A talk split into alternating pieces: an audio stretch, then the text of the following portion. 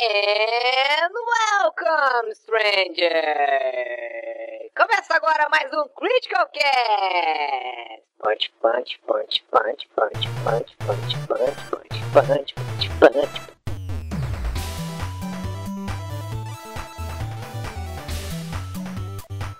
Fala galera, tudo bom com vocês? Aqui é o Eric, essa é a nova edição do Critical Cast. Hoje eu estou acompanhado, como sempre, do meu querido JV. Tudo bom, JV?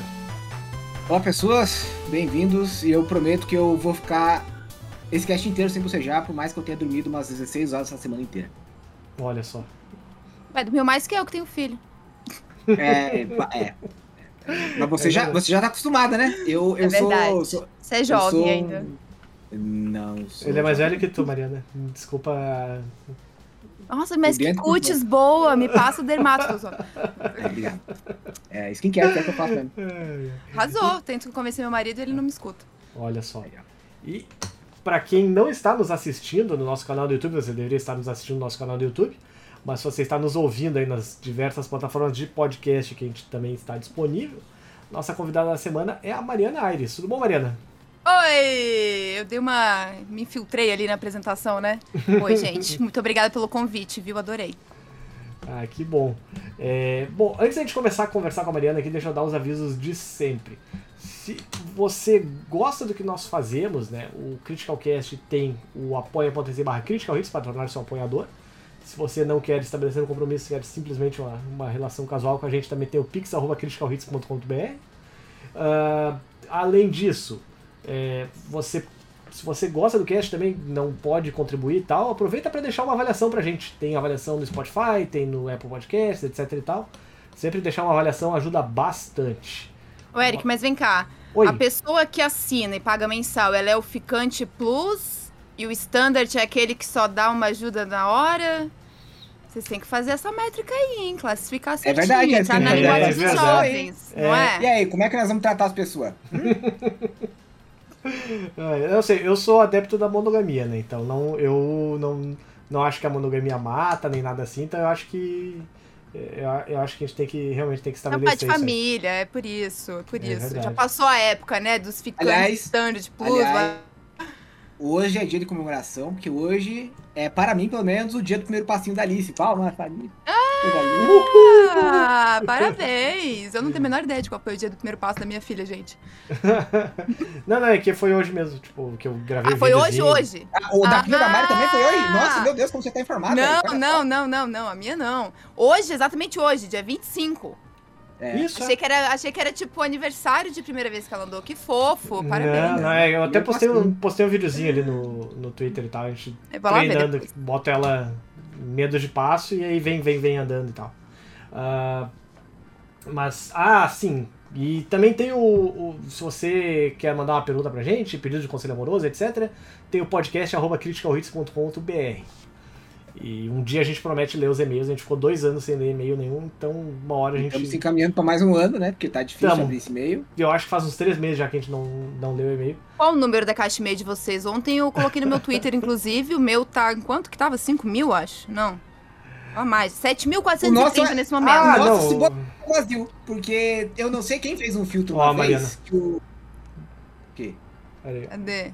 É. Tá 17 mil. bonitinho. 17 mil. Lindo esse número. 563. Cadê? Deixa eu ver Nossa. se o meu foca ali. O meu tá de boa, então, agora. O meu tá 7. Não É. vai focar. Mas quando alguém falar mal do meu, eu vou lembrar de ti. Cara, podia ser pior, eu Mas podia já, ser o Eric. já teve em 65 mil uma vez, aí eu tive que apagar. Eu tive que apagar porque o, o Gmail tinha enchido. Aí. Eu não Sem sei. espaço, eles avisam, É, né? eu não sei se tu lembra né, do. O Google tinha uma época que ele dizia assim: o Gmail, nunca mais apague um e-mail. E aí eu levei a sério essa, Sim, essa Isso foi em propaganda. 2004, quando Quando- o e-mail pesava um kbyte. Sim, quando- Aí agora eles falam, apague seu e-mail, porque senão a gente não tem mais espaço. Não, e, e também, é, e quando o Gmail, quer dizer, não era tipo Google Mail, né? Era tipo Gigamail, que era, tinha, tinha um giga o, o e-mail e, sei lá, no UOL tinha cinco. Aí... Era Gmail? De Gmail? Vem daí? Né? É, é, não, o Eric tá viajando. Sempre foi Nossa, Gmail, mas o tá, diferencial não, eu- era que ele tinha. É que ele tinha um, um giga. Foi o primeiro Tá, serviço de isso e-mail eu lembro. Ah, Mas tá. eu achei que era o que significava. Tipo, significava Gmail, Gmail. É que o Eric ele já tá ficando idoso, É ele Google mistura as Mail. histórias, aí ele começa a dar umas deliradas, é um negócio. A gente tá passando nessa fase já. completa, te completa 35 anos e o cérebro simplesmente desliga. Ai, que horror, gente. Tá difícil, tá difícil. Eu e o Eric, a gente parece, a gente parece aqueles casal de idosos, sabe? Que fica um falando mal do outro quando envelhece. Daqui uns dias só falta o Eric quebrar a bacia pra eu poder falar mal dele. E, inclusive, vale lembrar que ano que vem, né, Eric? Faz 10 anos que a gente tem o cast. Esse, E- esse- É verdade, é. Foi no começo de 10 anos, né? 2013. anos. Gente, eu fui num estúdio num show um tempo atrás e era isso, comemoração de 10 anos. Eu falei, como assim faz 10 anos que isso existe? Há 10 anos eu tava o quê? Assim, aprendendo a jogar videogame, né? Que eu sou muito nova, né? Tô usando. É, só que pena que metade, do no- mais a metade do nosso legado. Ah, mas a Mariana, se 75%. quiser, ela engana, ela engana. Com certeza engana. É. Quando eu tava grávida, as pessoas me olhavam com uma cara de coitada. Tem 15 anos e engravidou. Olha aí. Ah, é. gente, eu juro que eu, eu sei não é dirigir, eu tenho quase 30, eu sou casada e eu quis ter filho. Porque as pessoas me olhavam com uma cara assim, coitada, acabou com a adolescência dela, vai ter que largar a escola. Nem faculdade vai fazer, pobrezinha. Socorro. Brasil não é pra iniciantes, tá louco. Olha só que coisa. É verdade. Ai, ai, mas bom, é, a gente convidou a Mariana pra conversar um pouquinho, né, sobre a, a, a carreira dela na internet e, enfim, ver onde o papo nos leva, né. Mas é, eu dei uma, uma procurada aí, procurei por Mariana Aires no, no Google, olha só. Socorro. Momento- que momento stalker. Aí apareceu o teu site, na verdade. E aí. Ah, é, e a agência que, que A te agencia e tal, é isso. Uhum. E, e aí ele comentou que tu começou como apresentadora no Voxel barra Tecmundo, eu acho que é. É que era Baixa Aqui Jogos, É, Baixa Aqui né? Jogos, isso é. Antes Já eu mudou de nome umas três vezes, né? Voxel. Já, porque inclusive teve uma época que eu peguei essa época que eles mudaram pra BJ. Opa, que aí é um aí- nome meio complicado. É um, E aí é eles um nome um pra pouquinho E3. confuso. E daí eles foram pra E3. E daí andar com uma camiseta escrito BJ nos Estados Unidos nas costas, o pessoal viu que pode pegar meio mal. Né? Porque o BJ lá é abreviação pra outra coisa. Não vai ser o que eu vou falar. Quem quiser procurar na internet. E cuidado com as imagens que forem aparecer. Mas assim, O problema dessas abreviações, né? É que É. muitas vezes. Tem umas que agora o jovem tá usando umas abreviações que a gente não faz a mínima ideia do que, que são, né? não, Tipo- fim de semana pra mim continua sendo fim de semana. É, e não foda-se, por exemplo. Não, o pessoal. fim de semana, pelo amor de Deus. Isso, isso é uma coisa que eu não consigo entender, sabe? É uma coisa que. Gente, meu Deus, é, esses dias eu, eu, eu mandei um, um negócio pro, pro, pro meu pai e ele, ele falou. Tá, por que, que você me mandou me fuder? Eu falei, pai, você tem qua- 60 anos, o FDS pra você é fim de semana. Tá, você tá muito avançadinho, você volta, segura, tá? Quem você tá aí? andando, hein, papai? É, o pai, o seu Rony tá muito moderninho. Agora que ele tem um cachorro neto dele, daí ele anda muito trend dos Ah. jovens. Então, eu- isso é uma coisa que eu não consigo entender, sabe? É, é difícil entender essas, é- essas variações. Mas se você já passou por isso lá na E3, imagina o Xota na cama aqui no Brasil, quando ele veio pra cá em É 2019. porque ele é super famoso hoje em dia. Você já viu que ele twitta em português por conta do Brasil, por conta da fama que ele ganhou aqui, né? Maravilhoso. As É. pessoas provavelmente não sabem, não tem a mínima ideia do com que Xota na Cama já trabalhou, mas vem ele na BGS e quer tirar foto, porque afinal, Xota na Cama. O que, ele fez? Não Tem gente que nunca viu o Xota na cama, vai aproveitar pra ver na vai BGS. né? aproveitar pra tirar uma foto com Xota na Cama, não é sempre que É. você. Exatamente, é uma oportunidade. É uma Ai, coisa meu Deus do Mas céu. é, como é que pode, né? Parece aquelas piadas que falam, nossa, é, um, um- grupo japonês assaltou um banco, aí um era fugiram na Kombi. Não sei. É Parece um negócio muito piada, né? E bem no fim é o nome do cara mesmo. Que É o mundo, às vezes, ele dá uns tombos na gente que a gente não tá preparado. Eu amo que ele Inclusive, abraçou, né? Todo mundo, assim. Sim. Ele- Eu, eu me lembro, acho que foi o, o primeiro ano que ele veio pro Brasil, ele come- eh, tinha uma, uma promo, eu acho, dele, uma foto dele, assim, tipo, ah, hello, I am shot na cama. Eu sei o que o meu nome quer dizer em português, tipo, uma coisa... foi, isso foi já. tipo isso a apresentação, sabe? E aí, ah, vão lá me encontrar na BGS. Tipo, Mas ele que realmente... bom, já brifaram ele bem pra ele chegar preparado. Porque o brasileiro não Ele ia perdoa, né, gente? Ele O brasileiro não perdoa, não tem como. É, eu, eu queria perguntar, é, porque assim, teve um, um momento que ficou épico na nossa história do Critical Hits, numa BGS. Eu queria perguntar, eu vou contar a história pra você, que você provavelmente não sabe, mas e perguntar se você já teve um momento parecido, que foi o momento Amazing. Hum. E a gente foi fazer a, a, a entrevista com o Joey, Joey Purier, acho que era o sobrenome dele. Isso. Ele era produtor o- do Call of Duty Black Ops 3, 2. É, da assim. Treyarch ele veio, do Black Ops 3. Aí ele veio pra cá em 2015 e a gente foi cobrir. E eu saí, eu moro em Chapecó, Santa Catarina. Eu Ah, eu deixei sou de pra comprar Blumenau. Sério? Nossa, Olha aí. Conterrânea, outra conterrânea. Tá vindo muito catarinense aqui. Que, e, é, e é legal porque a gente tá ajudando a, a virar essa imagem do que Santa Catarina só tem gente esquisita, né? Então, Ei, preconceituosa. É. Não é é não, um lugar é complicado. Chapecó tá É. horrível. Mas eu, eu continuo vivo até não ser espancado por alguém na rua. Mas, Mas eu continua a saí história, daqui. foi mal. É, não, pode, fique à vontade. Você é convidado, se você quiser, eu, eu falo plantando bananeira. Aí é, eu saí daqui de ônibus, topei, acho que foram quase 20 horas de, de ônibus. Aí cheguei É. em São Paulo é, e fui, né? E a hora que o cara, que o Jay, ele foi falando, foi falando, eu. Né, eu dormindo. Dormi. Começou a pescaria Ele ali, viu- né? É, e só. E tem foto minha assim, ó. Olhando pra ele. E acho que no final ele, ele, ele viu que eu tava me esforçando. Aí ele foi lá e perguntou: você, você, você tá bem? Você quer uma água? Você quer. né? E aí ele falou um monte de coisa em inglês e só falou isso no final, né? Você quer água? Quer alguma coisa?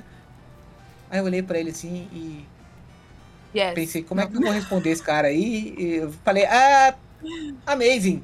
Nossa, a- a- assim, ó, o, o, o brilho no olho dele, assim, ó, ele deu uma morrida, mas aí a hora que ele entendeu o que tá acontecendo, ele, ele, ele- eu não sei se ele não pensou, poxa, eu acabei da entrevista pros caras e talvez não saibam inglês. Né? E aí foi bem constrangedor o momento, assim. Foi bem. Teve outra hora que eu passei lá depois, ele deu um tchauzinho pra mim, assim, ah, o cara que não sabe falar inglês. E- Ai, e- eu entendo inglês, mas eu sempre tive um pouco de dificuldade pra falar, mas nesse dia eu realmente travei. Já passou por alguma coisa parecida? Ai, parecido na BGS também, né? É, eu e a Thaís, a gente faz há muito Desde que eu entrei pra, Eu entrei em 2015 pra Xbox, né? Já saí, enfim, Uhum. mas foi quando eu conheci ela. E antes disso era Basque Jogos. Né? Em 2015 a Microsoft chamou e eu vim pra São Paulo. E a gente virou uma dupla, né? Depois que saímos de Xbox, enfim, amo ela, sou madrinha de casamento dela, a gente é juntas até hoje, grudadas e. E aí, acho que foi em 2018 que a gente foi meio que sem empresa, foi só por nós, a gente tinha um canal no YouTube, ainda tá lá, mas a gente não, não posta mais nada. E a Thaís, ela é brasileira, né? Nasceu no Brasil e tal, mas o avô dela era japonês mesmo. Ela tem muita, muito interesse pela cultura japonesa, né? Ela tem os traços asiáticos. Quem não conhece a Thaís, inclusive, Tamatsu aí na internet. É, a Thaís E a- Matsufugi, né? Matsufuji. Matsufuji, Isso. isso, Fuji, isso. aham. E aí a Thaís, inclusive, ela tá fazendo aula pra aprender. Eu tenho medo de falar alguma coisa errada e ela me matar, mas assim, aprender japonês não é japonês, é outra. É, né? É tipo Kanji falar que ela tá e tal, aprendendo né? brasileiro. Isso. Ah, Daí ela fez até um- uma prova de proficiência, passou, maravilhosa. E aí, quando ela tava no começo, lá em 2018, ela ainda tava começando a aprender, né? Agora, 2022, ela já tá muito mais sabida. E eu lembro, assim, a gente foi pro. Em 2018, eu acho que foi o ano que a Warner juntou com a Warner, a EA, ah, juntou tudo. Não sei se vocês lembram disso. Lembro. Com a Ubisoft junto, era um instante que era tudo. E daí quando você entrava ali por trás, cada salinha era de uma coisa. Você ia pra esquerda era Ubisoft, na direita era Warner, aqui tinha EA, era tudo junto e misturado, assim. E aí foi eu e ela, eu acho que era o Resident Evil, se eu não me engano. E tava lá um dos caras, um dos designers do jogo, japonês. E aí a gente, claro, né, falou tudo em inglês. não- Ah, não, era Mortal Kombat, meu Deus, era Warner, mas era Mortal Kombat, é isso. Que a gente ainda pediu pra ela jogar um negócio que eles não deixaram a gente gravar, mas deixou ela testar o, o personagem, pelo menos. E daí o cara foi muito gente fina, porque foi isso, não podia jogar com aquele personagem, ele deixou a gente jogar, porque ah, a gente faz de fofinho ali e tal, né? Passou uma conversa nele, fomos querida, ele deixou, mas não podia gravar. Aí no final eu falei, amiga, como é que fala o arigatô? Só que na frente dele, essa é aquela sala minúscula, né? Tipo, a gente a 30 centímetros de distância, não tinha Covid ainda. Ela, uhum. arigatô, amiga. Deu. Não, amiga, mas como é que fala o arigatô? Arigatô. E daí eu ficava assim, ela, amiga, arigatô. mas tem alguma coisa, eu comecei a sofrer, assim. Falei, Thank you very much. See you next time. Daí depois ela falou, "É- era o arigatô, como é que é? Gozai mais, acho que é que eu fico zo- zoando Ah, ela aqui. gozaimasu. sim. Aham. Gozaimasu. É que eu fico zoando que os, os japoneses querem que a gente goze muito. Aí eu gozai mais. Que eu falo, gozai Cara, mais. ainda bem que você não tava comigo. Se você olhasse pra mim e falasse assim, o arigatô, eu ia lá pra você, arigatô! Saiu na Meu Deus. Daí foi ridículo, eu comecei a ficar vermelha, assim, porque eu falava, amiga, me ajuda. Eu tô tipo, por favor. E o cara olhando com uma cara do tipo, o que, que essa idiota tá aqui tentando falar pra mim? Pelo amor de Deus. Né? Que coisa, já, será que ela já percebeu que ela tá com o tradutor, o tradutor ligado, né? Não, não sei. Que coisa. Mas acho que esse E- foi o mais vergonhinha, assim, que eu já passei, acho que foi esse. É, é, é meio constrangedor. É bom que cria história. Agora, uma pessoa que eu vejo, assim, ó, que eu sinto vergonha ali às vezes, mas que eu vejo que não se constrange é o Eric. O Eric, ele é a pessoa que às vezes ele tá assim, ó. Ele, Eu ele- gostaria de lembrar só que o podcast é sobre a Mariana, não é pra me envergonhar aqui. Mas a- aqui a gente, O Eric. A gente tem que entreter a convidada. O Eric entrevistando o Jay Purrier, aí ele sempre falava, não, porque o João pode falar inglês, porque não sei o quê, porque blá, blá, blá. E aí ele ia falar, ele. ahn, é, parecia um ganso, sabe? É. E aí o cara não se constrangia, eu ficava impressionado. O Eric é uma pessoa que disfarça muito bem. O Eric é, tá de parabéns. Além de Fica- lindo, é extremamente jocoso. Que fica um. é, Fala inglês uma vez por ano só, né? É complicado, né, cara? Pô, É, Como é que vocês fazem, cara? Você tá chegando D3, vou ter que falar inglês. Ou tá chegando BGS, né? Daí o pessoal vem pra cá, tem que eventualmente falar inglês. eu Vocês escrevo as perguntas em inglês. Mas não. Por exemplo, eu fico assistindo, sei lá, os seriados sem Ah, a legenda ou com a legenda em inglês. Eu sempre faço uma coisinha assim pra dar um. Pra voltar um pouco, porque a gente Ah, esquece, sim. né, cara? Vocabulário, por cima, eu esqueço direto as coisas. Eu tenho Vocês bastante costume nada? De, de assistir YouTube em inglês mesmo, coisa e tal, tipo, ah, normalmente. E gosto muito de assistir NBA também. E aí eu prefiro a narração da NBA em inglês mesmo. Daí já não, não tem como ter legenda automática, né? Na, na Eu tenho até um problema porque eu nunca fiz aula de inglês, né? Agora, ano passado ali, que teve uma escola de inglês que é super geek, né? A gente fez uma parceria, até fiz umas aulinhas, mas assim, já tinha passado todas as vergonhas da vida, né? Sim. E aí o inglês que eu aprendi é o inglês de série, seriado, é o inglês de vou nos Estados Unidos falar uma merda e me corrigem. Às vezes até de videogame. Então, assim, eu chegava, só faltava fazer assim nos caras. Os executivos de terno e gravata, eu, thanks! tipo, não tinha um thank you very much, não tinha um, entendeu? Era hi! Hey! Nice! Mariana! tipo, yay! Sou jovem! E daí as pessoas, tipo, Colada. eu falo, tá, I'm sorry. I'm from Brazil. Eu sempre falo, I'm from Brazil. É isso. The Energy. Ultimamente eles não estão esperando muita coisa da gente mesmo. É. Eu, sabe que eu fiz, eu, eu tive aula de inglês um pouco com a, com a Ju Scott, e aí Ah. melhorei um pouco, né? Bom. Porque eu, eu entendo muito bem a- o inglês, mas pra falar eu sempre fui um desastre. E aí eu comecei a ouvir podcast, assim, assistir Netflix sem legenda é tranquilo, eu entendo. Mas eu não sei porquê, não sei se você, com vocês é assim também, se começa a, a ouvir podcast, eu, é, é, é, é outra, parece que é... Eu é- acho é- que podcast é mais rápido. E também eu tenho um lance de eu estar tá vendo a pessoa falar, sabia? É que daí. Isso! Sim. Você, tipo, se, se vai pela boca. Aí você acha, não, se eu assisto série, YouTube, é tranquilo ver o podcast. Rapaz, quando o podcast começa e os caras. E, e aí eu fui inventado de assistir os criminal, ou- ouvir os criminal, né? Nossa, mas E aí, ter um termo também bem difícil, não? Não, É. não, até que depois você acostuma vai embora. Só que aí tem horas que você ainda não tá entendendo. Você, peraí, não, peraí, ele matou mesmo? Volta aqui que não... Aí você se perde tudo, sabe? É, é constrangedor fazer no meio da rua.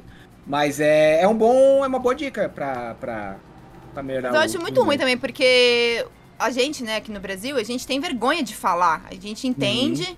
Eu acho, acho que eu tenho mais dificuldade às vezes, de escrever, que eu tenho medo de escrever, porque eu acho que quando a gente fala, se fala meio errado, vai embora, continua o papo, porque o cara também não vai te interromper. Agora, escrito tá ali pra sempre a parada que você escreveu errado, né? Então eu acho É. mais tenso até. Sim. Mas é chato, porque a gente se julga muito. Do tipo, eu já fiz vídeo lá em 2013, sei lá, 2000 e qu- quanto, falando qualquer coisinha em inglês e a galera fala, ai, que ridícula, não sabe falar. Mas, pô, tô aqui me virando e quando vem um brasileiro lá no Lola Palusa agora que tá falando, obrigado. Nossa, que humilde! Ele falou obrigado na nossa língua. bem isso aí mesmo. É isso aí Mano, mesmo. a gente falou obrigado, sabe? Assim. E aí, quando eu tô aqui me esforçando fazendo uma entrevista em inglês, é por causa do meu sotaque, você vai fazer eu ficar com vergonha? Poxa. Eu acho sacanagem, assim. Eu espero que com o tempo isso vá mudando, que a galera vai se largando mesmo. É foda falar. Eu tenho muita vergonha de fazer em vídeo. Eu preferiria, eu preferia quando eu fazia entrevista em inglês. Sabe quando você entrevista em inglês, mas depois você grava em português as perguntas pra não ficar legendando tudo? Uhum. Sim. Às vezes faz isso, né? Regrava a pergunta em português pro público que tá assistindo e só deixa a pessoa respondendo em inglês com a legenda. Eu preferia assim porque, ah, pelo menos não vão me julgar. E eu sei que o cara me entendeu, sabe? Então. Ah, se é, virem. é um, é um jeito. Nunca, nunca pensaram em dublar a resposta da pessoa. Imagina, tipo. é, porque. eu- Aí vem aquele dublador, né? feliz de virar o Brasil. É, veio o dublador Discovery. Eu estava lá, sentado na minha casa, quando de repente eu pensei em fazer um jogo de Xbox. E aí. Cara, você faz muito parecido, arrasou, já pode é trabalhar que eu isso. assistia, eu assistia muito, muito, muito Discovery, né? Daí o cara. Acaba ganhando outro jeito. Mas eu não sei vocês, eu, eu acho que às vezes eu sou esquizofrênico, porque assim, eu falo todo jeito bobão e tal. E eu não consigo falar sério se o ambiente não tá sério. Mas se eu precisar fazer uma apresentação, quando eu ia pra fazer mestrado, tinha que viajar, apresentar em seminário, aí parecia que eu assumia outra personalidade, né? O, o- como é que é o, o filme lá do, do Chamalaya? Hã? Xalala, o M. Night Xalala. É, o nome do, do cara lá. Fragmentado. Ah. A, minha, a, fragmentado. minha, a minha esposa, a Ju, chama ele assim, porque é mais fácil do que aquele sobrenome estranho dele lá. Adorei. É. Eu gosto de Chambalaya porque lembra aquela música do Three Dog Night, mas enfim. Aí Qual, eu frag- falava. fragmentado, tu tá falando, JV? É, fragmentado. Mas o Aí eu fragmentado falava não era com o, Tim, que o Timothy Chalamet, não é? É dele? É? É dele, foi. É a continuação do corpo fechado, aí tem o fragmentado e depois tem o vidrado. Não, é. Vidro, vidro, vidro. Esse último que eu não vi. Tá, é, tá, tá, lembrei. É. Verdade. E, aí- e eu sou, eu, eu- às vezes eu era assim com, com inglês também. Tem vezes que Tem que depois você falar, que e você às grava. vezes eu sou fragmentado também. Às vezes eu. Ah, mas isso. Tem- você- um dia você tem que voltar e, e aí você lembra e pro, pro Eric me pedir pra eu tomar uma Ritalina antes. Aí eu vi. Ai, outra socorro! Aí é É, complicado. ele, ele começa a querer imitar o Pato Donald, ele fica completamente louco na cabeça. É. Parece uma criança que comeu muito açúcar. É difícil. Tu. Mas vou- Tu, tu. Eu não sei, vou perguntar uma coisa muito importante. Tu, tu lê One Piece ou assiste One Piece, Mariana? Não. Pirata que estica, não. Mas eu sei, eu já. Eu, assim, há muitos anos atrás, quando eu morava em Florianópolis, em 2019. Não, 2008. 2018? Que ano que a gente tá? 2018. Não, então 2008. 22. 2009, quando eu tinha 18 anos, faz muito tempo. Isso. Tinha um amigo do meu irmão que assistia. Então, às vezes, quando a gente ia na casa dele, tava lá passando, mas eu nu- nunca assisti, não. Impressionante, naquela época o One Piece já era velho, né? Já. Mas, é- E já tinha muito episódio. Já era bem E velho. agora naquela tem mais ainda. É, Imagina o cara abre agora hoje em dia, tem Eu 1023 tenho medo. episódios. Uma coisa tipo Naruto, não tem como conseguir começar a assistir, gente. Pelo amor de Deus, se você não assistiu até hoje, não assiste. Porque você não vai terminar enquanto você. Não tem como. Você não dorme. Né? Faz como É, mas o, Boruto, o, o Naruto, você tem como, tipo, é, compartibilizar, né? Você assistiu o clássico, em teoria, você. Ah, beleza. Não, aí você assiste. Shippuden, termina. Aí você pode simplesmente aceitar que não, eu não, eu não vou assistir Boruto, porque daí já é muito malhação. Aí não dá. Mas você sabe que eu nunca assisti Naruto, mas a minha psicóloga na terapia já usou Naruto pra. Olha aí. Aí você tem que passar o número da sua psicóloga pra Não é? gente. E numa outra vez ela usou o Encanto, o filme novo da Disney, usou também. Falei, Tá aí, caramba. mas você não vai contar pra nós que a sua psicóloga chegou pra você e falou assim, não, porque o Naruto sofreu muito, mas veja só como ele transformou o sofrimento dele em vitória. Quase. Não, ela aí, falou, porque tem um episódio que o Naruto. Porque você sabe, né, Mariana? O Naruto deu. Aham. O Naruto, ele tem um lance que ele tem o demônio lacrado dentro dele, que é o demônio de nove caudas e que não sei o quê. E todo mundo trata ele mal por conta disso. Ele não gosta de ter. Mas tem um episódio, eu não sei se eu tô falando merda, eu nunca assisti Naruto, gente. Mas tem um episódio que ele entra numa caverna. Eu falei, pronto, virou Platão. Entra na caverna e aí ele, ele conversa com o demônio dentro dele e ele descobre que ele e o demônio juntos são muito mais fortes. Então ele abraça o demônio e aí ele vira o Naruto que não sei o que e eu fiquei. Aí você respondia pra sua psicóloga, então você tá Não. dizendo que eu tenho que abraçar o Abraçar impulso meu que eu demônio. tenho de tacar fogo em todo mundo Isso, isso é um e fazer as demônio. É, é isso, eu acho Eu que seria falando que eu sou, eu sou o capeta, ela fala, abraça o seu capeta interior. É meio que isso. que coisa, né? Fica aí a dica criançada. Que platônico. Mas eu, eu tinha feito a pergunta do One Piece porque o, o JV com o Ritalina é mais ou menos o que aconteceu aí essa semana no, no One Piece aí, que o, o- não vou dar spoilers do que aconteceu, porque muita Que gente bom, que provavelmente assistiu aquele de você. assiste, tá? É. É, e eu só queria tentar mais uma coisa agora que o JV provavelmente não percebeu ainda, que no fundo eu tenho uma foto muito fofa da tua filhotinha. Tem Ali no fundo. Ali, ó. Oh, meu Deus do céu, que E coisa é uma transparência, então, tipo, ela só funciona na parede. Porque ela é meio Ah. transparente, sabe? É um papel, sei lá, especial. Isso é bem fofinho, isso ela não tinha nem dente ainda. Acho que foi Então, no G1, bem G2. pequenininha. Não, é que também não tem, a gente aceita ele igual. É implante, por acaso. Mas eu tenho a foto dela ali, ela adora a foto dela. Tem um monte de porcaria aqui nesse meu canto bagunçado, né? Não, não, que eu- porcaria não. Você tem, pô, você tem, Tem um, Grease você tem um aqui copo embaixo. de sabre de luz. Eu tenho o uma Darth Vader aqui atrás. O Darth Vader ali atrás, que foi. Eu viajei. Gente, a primeira vez que eu viajei pra fora do país, não é pra ficar triste, mas foi quando meu pai faleceu. E aí eu peguei o dinheiro que era pouco e fe- eu e meu irmão a gente foi viajar. Falei, ah, foda-se, a gente nunca viajou, o pai morreu, vamos pegar o dinheiro e vamos dar, fazer uma viagem. Aí eu levei uma mala. Porque tu não ia ter dinheiro pra comprar nada. E daí eu trouxe esse Darth Vader dentro da mala. E mais nada. Porque não cabia mais nada. Além desse Darth Vader. E eu ainda tive que dobrar ele bem assim, ele ficou meio capenga, assim, ó, meio na diagonal. E foi Curioso. Ficou, ficou todo torto, coitado. Veio de lá até aqui, mas eu nunca vou me livrar dele por conta disso. Ele já perdeu o sabre, ele tinha um sabre, minha filha perdeu. Melissa já Ah, é maquiou normal, ele né? várias vezes, já passou esmalte nele, mas ele tá ali, lindo ainda. Que coisa mais linda. Não, E a canequinha nada. do BB-8 ali também, que na verdade agora tá com é, o É, porta-caneta, uso né? de porta-treco, é, mas é a canequinha. Porque ela é tão Ah, bonitinha, eu nem uso. pra Mas isso é, isso é normal, né? Mas tem um monte de tralha aqui, ó, gente. Aqui atrás tem o quê? Tem um. Isso aqui até hoje eu não sei porquê, só gosto do Batman, é um jogo. Até hoje eu não entendi como é que se joga esse jogo, daí eu só uso boneco. Mas aqui dentro, tipo, ele tem um jogo aqui dentro, tá ligado? Ele abre de algum jeito essa- esse negócio aqui. Nossa, que moderno. Aqui, ó, Mario. Um bonezinho pra cabeça do Eric. É. Antes eu deixava aqui no Darth Vader, mas daí veio com esse aqui da buia, eu deixo, fica assim. Estou sofrendo bullying desde o começo do cast. Hoje o JV tá, tá encarnado em mim. Alguém É que tem eu que tô com sofrer. saudade. É Tô com verdade. saudade do amigo. É o amor, é o amor. Pronto. É assim que os catarinenses demonstram o amor e o afeto, viu? Entendi. Por falar em, em catarinense, deixa eu te fazer uma pergunta. Você saiu de Blumenau e foi direto pra São Paulo? E assim, tipo, co- conta pra nós como é que foi Não. assim, sair de Santa Catarina pro mundo. Então, eu vivi 17 anos da minha vida bolando um plano pra sair de Blumenau, né? Eu não sabia como eu ia fazer aquilo, mas eu precisava dar um jeito. E aí, quando eu tava no ensino médio, minha mãe falou assim: meu irmão já estava na federal e morava em Floripa. Ela falou: olha, filha, como teu irmão já tá lá, se virando, não sei o quê, eu consigo ou pagar uma faculdade pra ti aqui na. Como é que é o nome? Na, Na FURB, FURB? Na FURB. Ou então tu passa na federal e eu pago o teu aluguel lá, porque daí tu mora com teu irmão e eu sei o quanto que vai dar e eu consigo te ajudar, pelo menos, até tu conseguir uma bolsa, que depois eu consegui uma bolsa lá na UFSC, enfim. E aí foi isso que eu fiz, eu estudei, a única faculdade que eu prestei foi a UFSC, porque eu falei, cara, eu preciso passar nesse bagulho aqui e preciso sair de não- Blumenau. One shot. Aí, só que eu não acreditava em mim mesma também, né? Então eu fiz ciências sociais, porque dentre as opções era o menos concorrido. O que eu queria mesmo ter feito era ou jornalismo ou psicologia, mas eu achava que eu não ia ter capacidade e eu precisava passar, porque era a minha única chance. E aí eu fiz para ciências sociais, passei e fui morar em Floripa com meu irmão. E aí morei lá dois anos, fiz dois anos de ciências sociais na UFSC.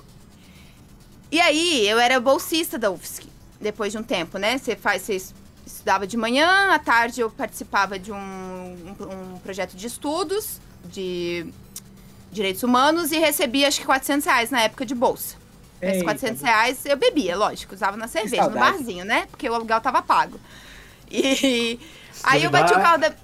Desculpa te, te interromper só. Se duvidar, as bolsas ainda devem pagar 400 reais hoje em dia, né, JV? É, aumentou um depois, pouquinho. É, aumentou um O pouquinho. JV, mas traba não o é- JV trabalha numa universidade pública. né? Aí ele É, sabe eu falar. provavelmente sobre devo conhecer algum dos, dos professores que te deram aula, porque foram eles que vieram abrir a UFFS aqui. Foi a UFS que abriu a UFFS aqui no, em Chapecó, né? Meu. Tem- O meu coordenador lá da, da bolsa, eu nunca vou esquecer o nome dele, porque é um nome que eu só conheci ele com esse nome, que é o Teófilos. É, então, é, Vocês então eu acho que eu conheci. Que tinha um Mas cara, era- tinha dois malucos com nome grego muito esquisito. Acho que um era Teófilo, acho que era, outro acho que era professor Diógenes, um negócio assim. É, não. E- Teófilos. Mas só, Só que- conheço de, de, de vista também. Só que daí, eu bati o carro da minha mãe. Tinha 19 anos. Eu destruí o carro da minha mãe em Blumenau um dia. E com 400 reais de bolsa. E o seguro não quis pagar. Foi no dia que o Brasil perdeu a Copa pra Holanda, inclusive. Nossa, Sim. 2010. Então, É.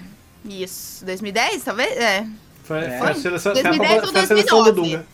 Seleção Tá. do Dunga é, foi 2010. A Copa é sempre no par. Gente, eu lembro que a gente perdeu de manhã o jogo pra Holanda. A minha mãe não precisava. Minha mãe tra- trabalhava na Caixa Econômica Federal. Então, no dia de jogo, a agência não abria. E daí, à tarde, ela foi pro trabalho. Eu falei, ah, mãe, eu tenho que ir lá no Detran buscar teu documento, né? Deixa que eu vou. Aí, na volta, eu bati o carro. Peraí, você bateu o carro voltando do Detran? Pra pegar o Ok. documento dela, era melhor não ter ido buscar, né, coitada? e aí, eu, eu Caraca, bati legal o carro. Caiu o eixo dianteiro do carro, tá ligado? Caiu, assim, a Meu parada. Deus. E aí o seguro não quis pagar, pagou só o carro que eu bati. E aí minha mãe falou, então, você vai ter que arrumar um emprego pra me pagar. Porque 400 reais não dá nem pro cheiro. E aí eu fui arrumar um emprego no shopping, né, aquelas. Três meses trabalhando no shopping, eu conseguia pagar minha mãe. E foi isso que eu fiz. Só que daí eu comecei a trabalhar no shopping. E pra quem é de humanas, principalmente tem uma noção de ciências sociais, é só texto que você tem que fazer, ciências sociais, pelo menos nesse início de faculdade. Então, assim, você tem muito texto para ler, muito texto, você chega na sala e você discute esses textos. E eu amava isso, porque eu amo trocar ideia, discutir, enfim, né? E eu não tava conseguindo mais ler esses textos. Aí eu ia pra aula e a professora percebia, eu começava a ficar com vergonha, porque eu não tinha conseguido ler o texto, porque eu tava trabalhando no shopping. E aí eu parei um pouco de ir pra, pra aula, porque eu começava a ficar com vergonha. Tipo, cara, não li o texto de hoje, nem vou lá, porque o professor vai sacar que eu não li. Eu acho ridículo, realmente. Pô, parece que eu não tô levando a sério, ou que eu não me importo, enfim. E ao mesmo tempo, conheci uma pessoa que morava em Curitiba, que é onde tem a NZN. E aí, quis namorar e falei pra minha mãe, quer saber? Vou pra Curitiba.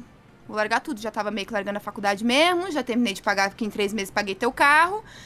Vou me embora pra Curitiba sem mais nem menos, sem nenhum plano, sem trabalho, sem nada, assim. Tipo, vou ficar lá um tempo, vou ver o que acontece. E aí, esse cara que eu, que eu namorei, ele trabalhava numa hamburgueria. E aí me conheceram, eu não calo a boca, né? Vocês devem ter percebido. E era uma hamburgueria de gente tatuada, assim. Tipo, todo mundo era tatuadaço. Eu nem era tão tatuada ainda, inclusive me tatuei muito em Curitiba. Mas me chamaram para trabalhar lá, assim, para atender. E aí lá eu conheci uma garota que um dia, porque ela é uma guria que fazia frila lá e que era recepcionista na NZN. Porque a NZN, eles não contratavam estagiário, não sei como é que é hoje em dia. Mas não Sim. contratavam estagiário de nenhuma área. O que eles faziam é contratavam recepcionista, homem ou mulher, que tivesse fazendo faculdade em alguma área que desse lá. E como tinha mil áreas, do tipo, podia ser programação, podia ser comercial, podia ser administração, podia ser jornalismo, que era o que daí eu comecei a fazer em Curitiba depois. E aí foi para isso que eles me contrataram, para depois eu virar uma redatora lá. Uhum. Só que daí eu virei recepcionista e em menos de seis meses eles começaram a fazer gameplay, que é, pasmem, antigamente não se tinha gameplay na internet. Em 2012 não, não era tão comum você abrir o YouTube e ter um monte de gameplay, um monte de gente fazendo gameplay. Era uma coisa que quase ninguém fazia. Acho que na época, sei lá, o Zangado já devia o Monark, fazer. coisa de nerd. O Monark e o Leon, que eram uma dupla, inclusive, na época, que eu lembro que até eles foram lá. E que eu me lembro que de Deus cabeça eram eles. É. E eu lembro que já existia Felipe Neto, mas eu acho que ele não fazia gameplay ainda. Acho que ele só fazia não, aqueles vlogs nada a ver dele. É. é. Mas eu lembro que Nossa, ele já. Meu Deus. É, é, é, esse tempo, essa época parece que faz anos. Não parece? Você falar, por exemplo, gameplay. É, você falar gameplay de Minecraft, ok, foi ontem. Mas você falar Felipe Neto fazendo vlog, parece que faz 20 anos que, que aconteceu. Meu Deus é. do céu. Não, é. Tem gente que com certeza não sabe que o Monark e o Leão já foram uma dupla. Até porque é. hoje em dia eu você não, olha pros dois e fala, como um dia vocês foram algo juntos, né? Você fala, gente, pelo amor de Deus, que, né? o, o Monark, o Leon, o BRKS Edu e o Venom. Isso, o BRKS Edu morava no Brasil ainda, inclusive. É. Morava, é verdade, com aquela voz suavinha dele, foi isso. E aí não tinha mulher, por exemplo, fazendo nada de vídeo, de videogame. Sim. E aí me chamaram um dia, porque o Sotobelo voltou, ele tinha sido demitido uma época, voltou para fazer espe é, especificamente isso, as gameplays. Só que precisava de alguém, porque um jogava, o outro comentava. E tinha alguém que fazia isso, que era o Cavanho. Um dia ele faltou e chamaram a Mariana. E aí, como. Daí acontece aquele boom, né? Tipo, metade ama, porque a mulher, nunca vi mulher, nerdolas. E o resto xinga, porque a mulher não joga videogame. Nunca vi mulher, não é, não, nunca, nunca vi mulher e não quero continuar vendo mulher também, então. Isso, né? E aí foi ali que eu descobri o esgoto da internet, mas descobri também que era muito massa trampar com isso. E aí, aos poucos, eu fui virando apresentadora. Eu nunca nem passei pela redação. Sim. Tipo, de, de recepcionista, acabou que tiveram que me mandar direto pra apresentação, porque começou a ficar meio chato, assim. E os meninos que trabalhavam lá começavam a cobrar, assim, do tipo, velho, ela tá lá na. Eu ganhava muito pouco, gente, na recepção, assim, era um salário ridículo, assim. Tipo, o salário mínimo na época acho que era 700 reais, eu devia ganhar isso, sabe? E eu não reclamava, porque o trabalho também era bem de boa. Eu ficava fazendo trabalho da faculdade, tipo, durante o horário de trabalho, sabe? Tipo, Sim. tá tudo bem, assim. Só que daí quando começou a virar apresentador, né, eu sofri um assédio que antes eu não sofria. Muitas pessoas vieram. Tipo, juro, todos os chefes de todos os escalões da empresa em algum momento passaram na minha mesa e falaram assim: Você tem certeza? Não leia comentários. Naquela época, em 2012. Só não leia os comentários, Mari. Não leia os comentários. Só que daí quando eu comecei a fazer o gameplay, eu falei: Então, gente, meio que o meu trabalho aqui é ler o comentário, né? Assim, porque eu e o Gabriel um joga, o outro lê comentário. Então, se eu não tô jogando, eu tô lendo comentário. E aí teve a live de GTA que foi um horrível. lançou GTA V em 2014, 13, 2013. Finalzinho de 2013. E aí foi o esgoto da internet. Na época, gente, isso era muita, muita, muita gente mesmo. Bateu, sei lá, 1.500 pessoas na live. Eu sei que hoje, né, em épocas de Casimiro, tu falar Sim. que 1.500 era gente pra caramba não parece tanto. mas, assim, na época era caramba, é muita gente. E veio muito esgoto, assim, muito. Eu lembro que essa live eu saí no meio da live chorando. Falei, olha, não sou obrigada, vocês colocam. Não existia ainda o lance de moderador. Eu acho que nem tinha, nem usei essa palavra, porque não, não se falava ter um moderador. Mas eu falava, põe O alguém pra. conceito de live era muito novo em 2012. É, 2012 e também, né? ninguém sabia como lidar. Do tipo, tá, tá todo mundo xingando ou mandando ela tirar a roupa, mas o que, que a gente faz? Do tipo. Ninguém tava preparado pra aquilo, porque as lives do Baixa Aqui ba- batiam, sei lá, 200 pessoas. E aí foi pra 1.500 e a galera ficou feliz, lógico, né? Pô, 1.500, mas e agora? O que, que eu faço com essas 1.500 pessoas falando merda aqui pra garota? Sim. E aí eu falei, cara, vocês têm que colocar alguém cuidando dos comentários. Alguém que. Não que eu não vá ler, porque é muito rápido, eu vou acabar lendo, mas alguém ou que vá tirando essas pessoas dali, né? Dar um ban na pessoa, algum tipo de punição. Ou que apague o comentário pra eu ver menos. Sabe? E aí o resto dos dias de GTA eles chamaram guris pra fazer. Aí era sempre, sei lá, ou o Odo Sotobelo, ou o Guilherminho Sotobelo, ou, sabe, sempre guris. E aí depois eu acho que eles começaram a pegar, assim, um pessoal mais novinho que tinha entrado na empresa. E quando eram essas lives, assim, absurdas, eles colocavam pra ajudar. Mas Uhum. era muito doido, assim, porque hoje em dia parece que alguém que vai começar a fazer live agora já tá tudo meio criado, assim. Você já sabe. Já quem tem bot pra fazer moderador, moderação. tem qual Sim. bot, você paga não sei o que, já tem esquema pra tudo. A gente fazia sorteio, aí teve uma época que a Caixa Econômica proibiu de fazer sorteio. Vocês lembram Nossa. disso? Eu acho que nem Uhum. pode ainda hoje em dia, mas todo mundo, tipo, ignora essa proibição. Faz, mas é que uma empresa grande, né? Porque a gente falou, cara, não pode, não pode. Daí tinha aquele esquema do concurso cultural, que é uma safadeza, mas. que é meio que um sorteio. É igual a rifa, que você não pode falar rifa, você tem que falar ação entre amigos. Rifa é proibido, ninguém pode fazer rifa. Só pode fazer ação entre amigos, senão a Esses- caixa pega. Esses dias deu uma Sério? reportagem, Eu não sabia disso. Pode deu uma ver, todo reportagem bilhete de no- rifa, você comprar, vai estar lá, ação entre amigos. Senão você pode denunciar que a pessoa vai presa. Esses dias deu uma reportagem, se eu não me engano, no Fantástico, eu acho. Se eu não me engano. Que tinha, teve um cara aí que, tipo, tipo, nessa história de rifa aí, ele fazia rifa tipo, de carro de luxo, coisa e tal, tipo, Ah, 150 é. mil pra cima o preço do carro. Quanto que é uma rifa dessa? E aí o patrimônio do cara tava em tipo 8 milhões, uma coisa assim, tipo, que a Receita Federal, ó, Ah, bloqueou tudinho. Porque fica não... tipo doação, né? Só que dele faz uma rifa de quantos? Deve ser mil reais cada, cada negócio. Então, já pensou? Ou nem necessariamente, às vezes mete 100 reais, imagina, pô, 100 pila pra transformar Pô. em 150 mil, vamos! Sabe? O Eric Pô, pergunta, já pensou? Não pensei. Se eu tivesse pensado, eu teria feito. Estaria eu aí com 8 milhões e a Receita Federal atrás de mim, horas. Mas tem uma galera que tá fazendo rifa em com um jogo de videogame e console de videogame, né? Não sei se tu chegou a ver isso aí. Não. É uma coisa que tá crescendo nenhuma. aí, o pessoal tá fazendo, tipo, ah, Nintendo Switch, todo mês uma rifa, por exemplo. Aí, sei lá, 23, 24 números, 100 reais cada um, por exemplo. Ah, TV 42 polegadas, TV OLED, etc e tal. Mas Essa galera vai se incomodar ainda com isso.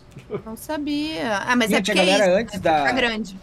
Tinha a galera antes da reforma ali do- dos valores da Twitch, que Hum. faziam rifa. Tinha gente que fazia. Canal pequeno e médio, assim, que fazia rifa desde OnlyFans, de pagar um mês de, de- de um OnlyFans de alguém lá, que era uma Pera, coisa mas-. Mas pera, você paga o meu OnlyFans pra concorrer ao negócio que eu tô fazendo? Não. Não, não. Você paga, você ganhava ia um lá mês. e dava, dava sub e o cara, tipo, pegava. Ele Ah, o assinava. prêmio é o o- OnlyFans. Não, pior, pior. Porque pensa assim, vamos supor que eu sou dono do canal. Eu vou lá e Tá. assino o OnlyFans do Eric. E aí eu Tá. anuncio assim na minha, na minha descrição. Você assina o meu negócio e se você for sorteado, eu entro no OnlyFans do Eric, baixo todas as fotos e passo pra você. Então, tipo, eu, eu tirava dinheiro do Eric. O Eric postava foto pelado, pack do pezinho e eu. E tem muito canal que faz isso na Twitch. É, é impressionante. E tinha gente que pegava e falava assim, ó, você assina e você tem chance, você ganha não sei quantos tickets lá pra concorrer ao Nintendo Switch.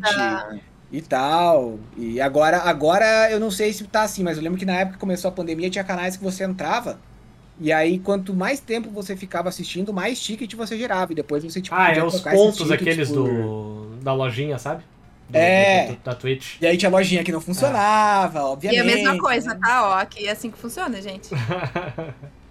Lá onde eu faço Não. live. É, mas daí é diferente. Mas tinha muito canal, por exemplo, que colocava Lojinha. lojinha, que não tinha razão social, sabe?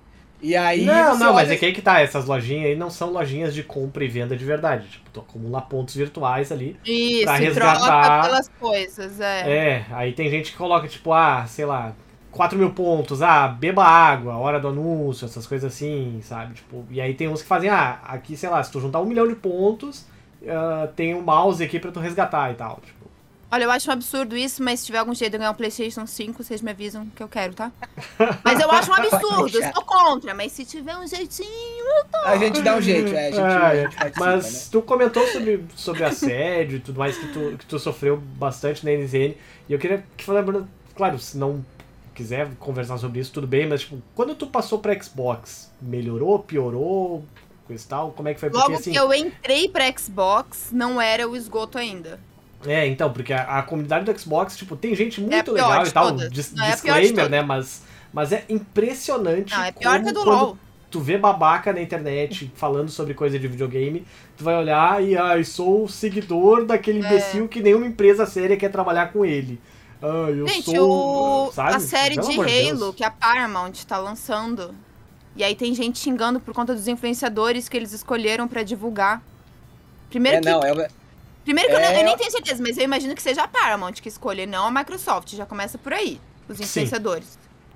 Sabe? E outra que assim, desculpa, mas não, eu não preciso ser um gamer assíduo pra ser um influenciador que vai ver a série e nem que vai me interessar pela série. E outra que quem colocou isso foi o Carpenedo. Que ele falou, cara, pra que, que vão chamar eu se eu já vou falar de qualquer jeito da série? Vão justamente chamar alguém que não iria falar, que não conhece, a pessoa vai conhecer, se ela gostar, ela vai falar pro público dela e vai expandir o público. É, mas a Isso mesmo. pensa Ele assim, que é, que é quem faz jus. Eles, eles acham que a comunidade deles é aquela fechada e ninguém mais pode entrar. Não é uma comunidade, é um clubinho. Tem um pessoal do ensino aí- médio que não sabe nem o que significa a palavra marketing, É. Provavelmente nunca vai estudar isso na faculdade pra entender como é que você expande uma marca também, sabe? Mas quando eu entrei no Xbox, não foi tão horrível, até porque já tinha a Thaís. Hum. O que que me xingaram um pouco quando eu entrei? A NZN, mas é que assim, pra quem conhece esse esgoto todo aí, sabe que no geral, pra essa galera doente do Xbox, toda galera que trabalha com jornalismo de games no Brasil é sonista. Sim. E daí na Sim. cabeça deles, se eu trabalhava na NZN, eu era sonista. O Eric até hoje é sonista. Não sei se você sabe, mas foi o Eric que fez um, um certo youtuber aí que sempre tava com muito calor, porque tava sempre graus muito altos, Uhum. é, perder, né, bastante coisa. Porque teve um dia que o Eric chegou lá e falou, ah, é assim, ele foi lá e mandou um e-mail pra quem? Pro Phil Spencer. E o Phil Spencer respondeu. Eu E aí, lembro. é, Não, o Eric e o, e o Ricardo são os paladinos da internet, pô. Ah, é verdade, você conhece o Ricardo mais, Pô. mais. É verdade, é, a gente Então, fez um, aquela os- vez, foi legal. É, então, daquela vez eu tava no Xbox, inclusive, né? É. Aí alguém daqui do Brasil, que também não vou ficar falando porque não, não cabe, mas ficou feliz, né? Porque conseguiram na época tirar eles e tal, né? Daí sabe o que aconteceu, né? Quando conseguiram desmonetizar tudo dessa galera que tinha muito calor, Uhum. começaram a vir todos os vídeos de Xbox falar mal de mim. Falar, ah, vocês tiram o cara porque ele falou tal coisa, mas essa daí diz que quem votou no Bolsonaro tem que não sei o que, não sei o que. Sempre xinguei o Bolsonaro, nunca xinguei quem votou nele. Mas começaram a falar isso em todos os vídeos. Todos os vídeos. E aí o que aconteceu? Me mandaram embora.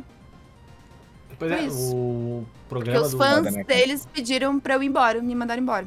No meio Ou da seja, pandemia. meio que chegaram e, e- e taparam né, o sol com a peneira. Não, vamos resolver, porque o cara é tóxico, mas aí depois. Não, é igual pra me proteger, igual fizeram com a Isa depois, né? Tadinha, É, a gente tá sofrendo machismo. agora. Vamos demitir ela, que daí a gente protege ela do machismo da comunidade. Não é melhor deixar ela desempregada do que. Assim, ela tá protegida. Mas essa lógica, vocês não, não concordam? Não, é- Ai, é gente, foda, pô. Não, é- não, é pelo É. bem dela, é pelo bem dela, lógico. Pelo bem da Mariana, pelo bem da Isa, com certeza. Inclusive, entrou bem a Isa no lançamento de Elder Ring e ficou só as Maria Fifi ali. A Isa é massa, a Isa é gente boa mesmo. É- Ah, ela é maravilhosa, ela é maravilhosa. E é isso que eu, é isso que eu fico feliz, sabe, gente? Porque assim, tem essa galera que, na verdade, é uma galera invejosa, Sim. entendeu? Sim, É muito isso, pequeno. porque o, assim- o imbecil esse tava chorando, ficou chorando um milhão de, de dias seguidos lá que ai, os, os jornalistas deram nota 10 pra Elden Ring e coisa e tal. Mas aí eu pergunto pra vocês, vocês, Ah, o Critical inferno. Hits, entendeu? Vocês precisaram de uma empresa gigantesca, tipo uma Microsoft, pra criar o site de vocês? Não. Então, E assim, Foi, foi mais difícil, né? Mas, Não, mas a gente- assim, o Eric essa- deu conta. se essa galera acha tão ruim o trabalho que é feito, por que, que eles não abrem um blog? Não abrem um canal no YouTube? A internet tá aí pra isso, faz um Reels no seu Instagram, faz um conteúdo bom, já que tu acha que o nosso é ruim. Quem sabe você seja contratado. Faz uma faculdade, mostra o seu currículo, faz um texto. Você sabe escrever melhor do que a galera que tá fazendo as análises que você tanto critica? Véi, faz melhor. Quando eu era criança, não tinha como eu disputar vaga com alguém lá porque não tinha internet.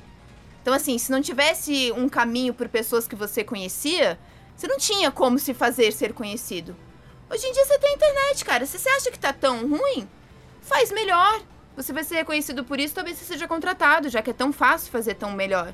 Sabe? É, Meu ponto aquela é. galera que defende a, a meritocracia, né? Desculpa te interromper. Mas é Ah, não, isso! porque a meritocracia. Mas daí quando chega na hora do cara, fala, não, mas eu não consigo entrar no mercado porque tá muito fechado, porque os caras não sei Mas se quê. não é bom, não é, É. quem é melhor que consegue, quem se esforça mais?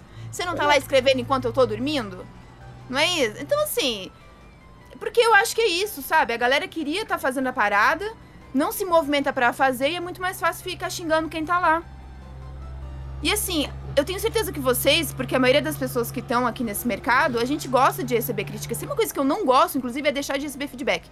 Me irrita. Eu já briguei com um chefe meu e falar, pelo amor de Deus, me dá feedback. Eu tenho certeza que eu não sou a, sei lá, na Paula Padrão, sabe? Alguma apresentadora aqui, sei lá, que vem na cabeça, a Fátima Bernardes. Então, assim, me dá um feedback. Com certeza absoluta tem alguma coisa que eu preciso melhorar. Não é possível. Eu imploro que você me critique de uma forma boa, educada, construtiva, pra eu ficar cada vez melhor.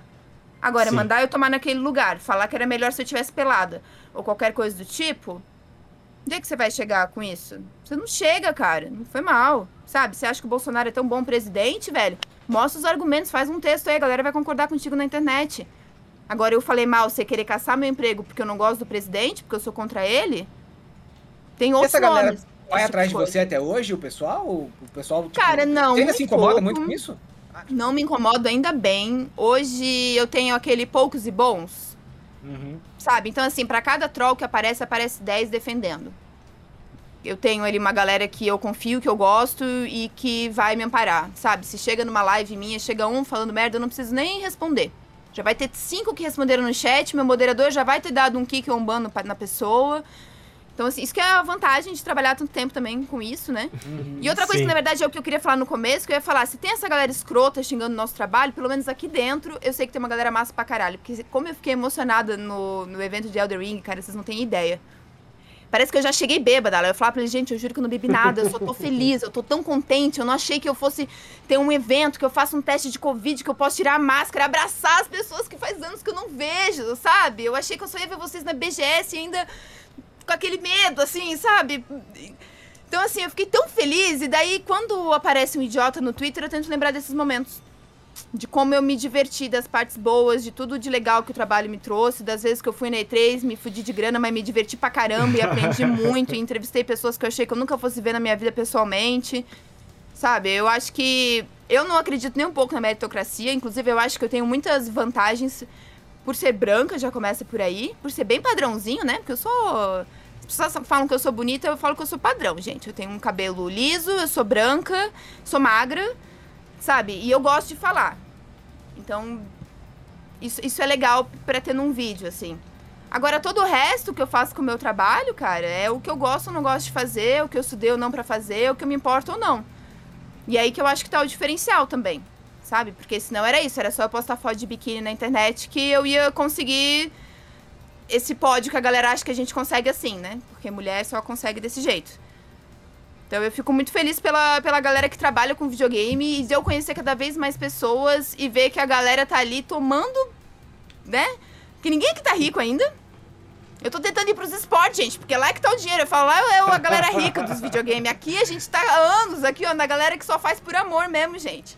Se a gente fizesse por dinheiro, vocês não acham? Porque tem uma galera que acha que é tudo milionário, né? A galera que escreve pra site, que vai cobrir Nossa. evento. Não, porque fica no hotel cinco estrelas, come comida. É o que eu falei pro Eric antes. Pô, a gente tá assim, tomando hoje, gente. se eu quiser, eu posso me aposentar, não preciso mais trabalhar, só que eu tenho que morrer amanhã, né? É história. Então, mas cara, é legal porque assim, o- eu sou bem militante, assim, o Eric até às vezes fica um pouquinho meio chateado porque eu me passo, mas eu, eu fico muito feliz quando a gente tem um convidado assim que, tipo, pega e fala tudo que eu sempre falo, sabe? E aí, eu acho muito legal isso, porque daí, às vezes a gente recebe um xingamento, tipo, ah, pô, os caras lá ficam só falando... Cara, mas é o programa, é isso aí mesmo, e a gente acredita nisso, e foda-se, se você não gosta, vai E embora. sabe vai o que? Essa vai galera, o pai e a mãe pagam a conta, eles não sabem o que é dormir com medo de não pagar o aluguel do mês que vem, cara. É, isso aí é tenso mesmo. certeza, sabe? Eu sou PJ desde que eu vim pra cá, já tive ótimas fases. A loading foi uma época maravilhosa, realmente pagavam bem, ela era um trampo am- animal, com só gente massa pra caramba.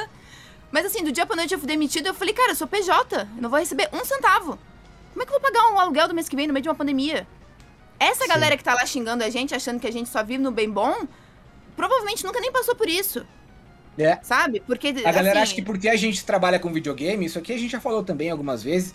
Ah, não, os caras ganham o jogo de graça. Os caras têm que estar mais. é, tem que Ganha o jogo de graça. Vai fazer uma análise de Elden Ring pra tu ver como é que é Cara. de graça, como é que é fácil, meu amor. Vai jogar Elden Ring pra você fazer. Jogar Vai. pra fazer análise é um negócio que às vezes, muitas vezes estraga o jogo, até porque você recebe o jogo antes do que todo mundo. Às vezes você recebe uma versão que não tá nada polida, tá cheio de É, tá todo beijo. arrebentado. E aí você tem que jogar tudo pra chegar até um ponto que você faz o review, você escreve sobre e aí depois, pá, pra você conseguir aproveitar o jogo de verdade, você tem que esperar uns seis meses, sete, pra, tipo, voltar ao tesão, sei lá, e terminar o jogo, sabe? Pra depois chegar alguém e Então- falar que tu não fez o trabalho direito, que tu não miletou e que tu é fake e que não sei o quê. É bem Ainda por mesmo. cima. E você tava eu lá sem dormir, vezes, o- jogando um jogo crachado, sabe? Tipo, Eu parei de ler os comentários na- na- nas minhas reviews por um- uma época por causa disso. Porque, tipo, eu, eu às vezes dava, assim, ó, dava o sangue pra escrever uma, uma review, aí chegava lá, vinha uns caras falar, ah, nada a ver, não sei o que e tal. Eu falava, ah, então. Vou parar, porque o Critical nunca foi meu emprego principal. Eu faço mais por hobby e por amizade por essa pessoa maravilhosa. por amor, seus desgraçados que estão ouvindo a gente, é por amor É. também, sabe? mesmo também. E pra, e pra provar pro meu pai que trabalhar com videogame dá certo. É sempre quando ele fala é, que eu não ia ganhar nada com videogame, eu mostro o Eric feliz com as crianças Olha aí. E aí, Eu achava que eu não ia ganhar nada com videogame, gente, de verdade. Eu nunca imaginei que eu fosse trabalhar com videogame na minha vida. E isso eu acho até doido, porque eu tava até ouvindo um bate-papo sobre mulheres na indústria e tal essa semana aí. E hoje em dia, a galera fala isso, ah, eu quero trabalhar com videogame. Véi, pra tu querer trabalhar e saber que tu pode onde trabalhar com videogame, a gente teve que tomar muito na raba antes. Sim. Porque assim, eu nunca achei que eu fosse trabalhar com videogame. Quando eu era criança, até os meus 20 anos lá que eu trabalhava, que eu jogava videogame, que eu fazia ciências sociais, aí me passou. Nem existia faculdade fo- focada em game, gente. Era isso, você fazia jornalismo pra talvez um dia escrever num blog, pra quem sabe um dia. Porque também, assim, eram o quê? Dois sites grandes. O IGN, gente, veio. Eu já trabalhava com videogame quando o IGN veio pro Brasil. Eu lembro do O lançamento. Critical já, exi- é. é, o, o Critical já existia quando, quando O IGN veio pra cá. foi- Como assim, não tinham veículos grandes que garantissem um salário. Tanto Sim. que na, na, na NZN, às vezes a gente ficava insatisfeito, e não porque era horrível, mas porque é normal você ficar insatisfeito eventualmente com o seu trabalho. Pelo amor de Deus, quem nunca ficou, né? Não trabalhou, porque não é possível. Mas a gente falava, cara, só que se a gente quiser sair daqui, pra onde que a gente vai? Não tem pra onde ir. Não existia DN, tinha um omelete que, entre muitas coisas, falava sobre videogame. Mas assim, pra onde que eu vou se eu sair do Baixa que Jogos? Sabe? Agora a gente tem veículos grandes, né? O UOL agora tem a parte Start, não tinha antes. Teve o UOL Games, mas também veio depois. Então, assim, era isso, gente. Era blog, era rezar, pra, não era fácil que nem ter publi, não tinha Instagram. Não existia Uhum. Instagram pra você ter número bom, pra você pensar em fazer, bombar o seu site no Instagram, pra você fazer uma publi, pra daí você conseguir manter o seu site, contratar alguém. O Critical, Sabe? eu lembro que eu entrei no Critical no finalzinho de 2012, início de 2013. E eh, eu acho que eu só fui ganhar um jogo pra review grande, assim, que eu falei, nossa, venci na vida em 2015, quando saiu o Dying Light. Porque teve muitas, muitas vezes que a gente teve que pagar o jogo é, para poder fazer review nos primeiros anos. E. Nossa, eu lembro que teve umas épocas lá que eu conversava com o Eric, falou, ô Eric, como é que tá aí o sapato? Tá feio, tá foda e tal. E continuamos, continuamos. Hoje o, o site está numa situação mais tranquila, a gente já tem um reconhecimento. Tipo, eu não, eu não vivo do site. Né? O, o Eric é a, é a principal função dele. Mas eu tenho muito orgulho do site. Pô, eu tenho 10 anos de história lá, tá ligado? Eu sinto que eu, o site também é meu. E aí, tipo, é muito legal a gente fazer um review, por site exemplo. também é sair- dele, Eric. Fala Oi? aí. O site também é dele, Eric. Fala eu só digo pra mim. pessoa que sim. Ele disse que não, mas é, eu digo que sim. Mas o. é, e aí, tipo, é legal quando ele sai assim, um review e tá lá, Critical Hits. Puta, dá um orgulho desgraçado, sabe? Vale mais que dinheiro. Sim. É, Mariana, eu queria te perguntar, ah, a gente falou bastante da tua, da tua Não carreira e tal. não, não, não. Mas na verdade, assim, o, o que, que tu tá fazendo agora, pro pessoal que não te conhece? O que tu faz live na buia? Faço live E- Buia. O principal é isso, daí eu faço algumas coisas, né? Eu fiz os realities, porque como eu tenho agência, eles conseguem desses trabalhos. É, é frila, né, gente? Vamos chamar de frila, porque senão é Aham. algo contínuo, que sabe quando vai começar. Frila, às vezes você nem sabe quando vai acabar, né? Esses meus trabalhos normalmente têm começo, meio e fim. E eu fiz o reality ano passado, fiz da Motorola, o Power to Game, que era pra achar um time novo de Wide Rift pro Flamengo, depois o Power to Create, que era pra achar um novo embaixador da Lenovo, ou embaixadora, que inclusive foi o que acabou sendo. E daí a buia é o que eu faço todo dia. Faço as minhas lives ali, de segunda a sexta, né? Ou quase isso. Nos horários, normalmente, duas da tarde, ou quase isso também. Mas eu aviso o pessoal Ó, também interrompendo a live da, da Mariana. Mas eu então. avisei eles hoje, eu avisei eles e avisei que não era ao vivo, mas que depois eu ia avisar pra eles assistirem ao podcast. Lança segunda-feira. Maravilha, já deixo eles avisados, porque segunda eu não vou fazer live, porque eu vou Aí, fazer tour, eu vou fazer tour em São Paulo com o Ricardo, né? Então eu falo, gente, ó, então vocês assistem no horário que vocês iam ver a live, vocês assistem ao podcast, que eu vou estar fazendo, um- eu vou levar o Ricardo no museu. Vou levar ele pra ver a Olha do. Van Gogh aqui, que eu sou culta, né, Kels? É, não, mas fixo é isso. E aí tem alguns trabalhos aí, né? Tem um, agora, inclusive, eu tô apresentando as finais, o campeonato oficial de Pokémon Unite. Muito contente. Até vieram me perguntar ontem na live se eu comecei a jogar porque me chamaram pro trabalho. Mas, na verdade, quando eu fiz o reality de Wide Rift, gente, de Wide Rift, realmente eu ainda não manjo muito. O, o, o que eu sei foi o que eu aprendi lá, porque eu gostei muito dos meninos que competiam. Infelizmente, dessa vez eram só meninos. As meninas Uhum. que foram selecionadas não puderam participar. E, e eu acabei aprendendo muito, muito, muito com eles. Mas eu tinha que cuidar muito quando estava sendo gravado ou não, porque eu falava, gente, o que eu jogo é Pokémon Unite. O meu MOBA é isso. Inclusive, eu achei que eu não gostava de MOBA até jogar Pokémon Unite. Eu tô viciada. E daí eu conversava muito com eles, né? Eles ah, se tu joga do Blastoise, o equivalente desse é tal campeão aqui no Wide Rift. É, eu tenho que cuidar com as lanes quando eu falo até no Pokémon Unite, pra não falar jungle, né? Tem que ser central. E aí, como foi a mesma empresa que foi a BBL que fez o podcast, eu não calava a boca, fez o reality, como eu não calava a boca sobre Pokémon Unite, quando rolou, eles falaram, cara, na hora a gente pensou em ti. Porque, Já, já cravou, cravou o nome na vaga ali. tipo, você não, eu não parava de falar de Pokémon Unite. Eu levava o Switch, porque assim, eram 10 a 12 horas a diária de gravação lá no reality, mas eu não ficava 10 a 12 horas gravando sem parar. Sim. né? Eu, eu, por exemplo, eles tinham aula às vezes com um fotógrafo. Então eu introduzia o fotógrafo, o fotógrafo chegava pra dar aula, eram duas horas de aula, mas eu não podia ir pra casa, porque daqui duas horas eu já ia entrar de novo. Então, às vezes, eu levava o Switch, né? Ficava ali jogando as duas horinhas. Tinha o, a internet da casa. E eles viram como eu era maluca por Pokémon Unite e acabaram me chamando.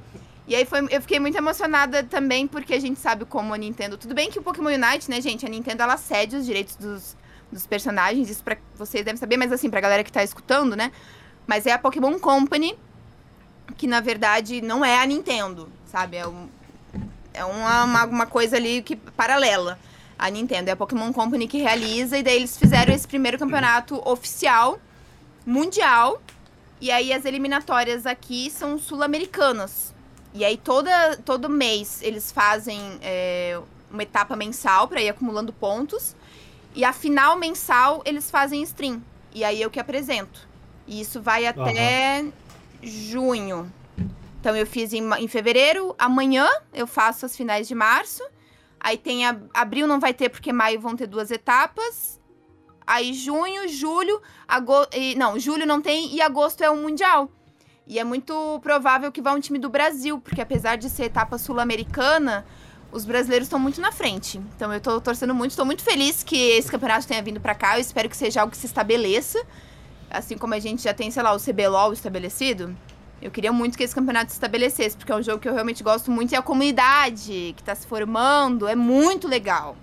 Porque tem isso também, né, cara? Que a gente tava falando lá da comunidade Xbox, até comentei ali um pouco do LoL. E o massa de de estar tá criando agora isso e já com uma galera bem vacinada, eu acho que é mais fácil da gente ir direcionando e criando uma comunidade mais saudável, sabe? Já, já vai podando os trolls desde o início, mostrando que esse não é o caminho. Eu acho que é mais fácil do que quando vira aquele monstro que virou acontecer tudo que aconteceu com, com os mil graus da vida, sabe? Então, Sim, me certeza. deixa muito contente. Esse é um trabalho que tá rolando, assim, né? Espero que outros aconteçam. Na verdade, tem alguns pra acontecer, mas eu não posso falar. Aquelas aqui, ó. Ah, segredos, segredinhos, É, segredinhos. tá, tá sob embargo. Famosa, Tem, tem muito, né? NDA, famoso jargão né? de, Famoso de jornalista. É. Ah, tá. É, Mariana, a gente abriu para perguntas do público e aí eu recebi uma pergunta que, que eu queria te fazer aqui, que é o seguinte. Não só- manda o pack do pezinho. Não, não, não é Não, nada, não. nada. Esse tipo a gente, a, a gente filtra. Mas me perguntaram aqui o que que tu faria se tu visse um homem de calça camuflada e blusa do Mengão na rua. Eu vejo ele e eu dou um abraço dele, porque ele é o Ricardo, entendeu? Este homem existe e nós amamos ele, apesar de ao mesmo tempo a gente não entender muito, a gente ama o heterotop que Ricardo Regis representa e se tornou.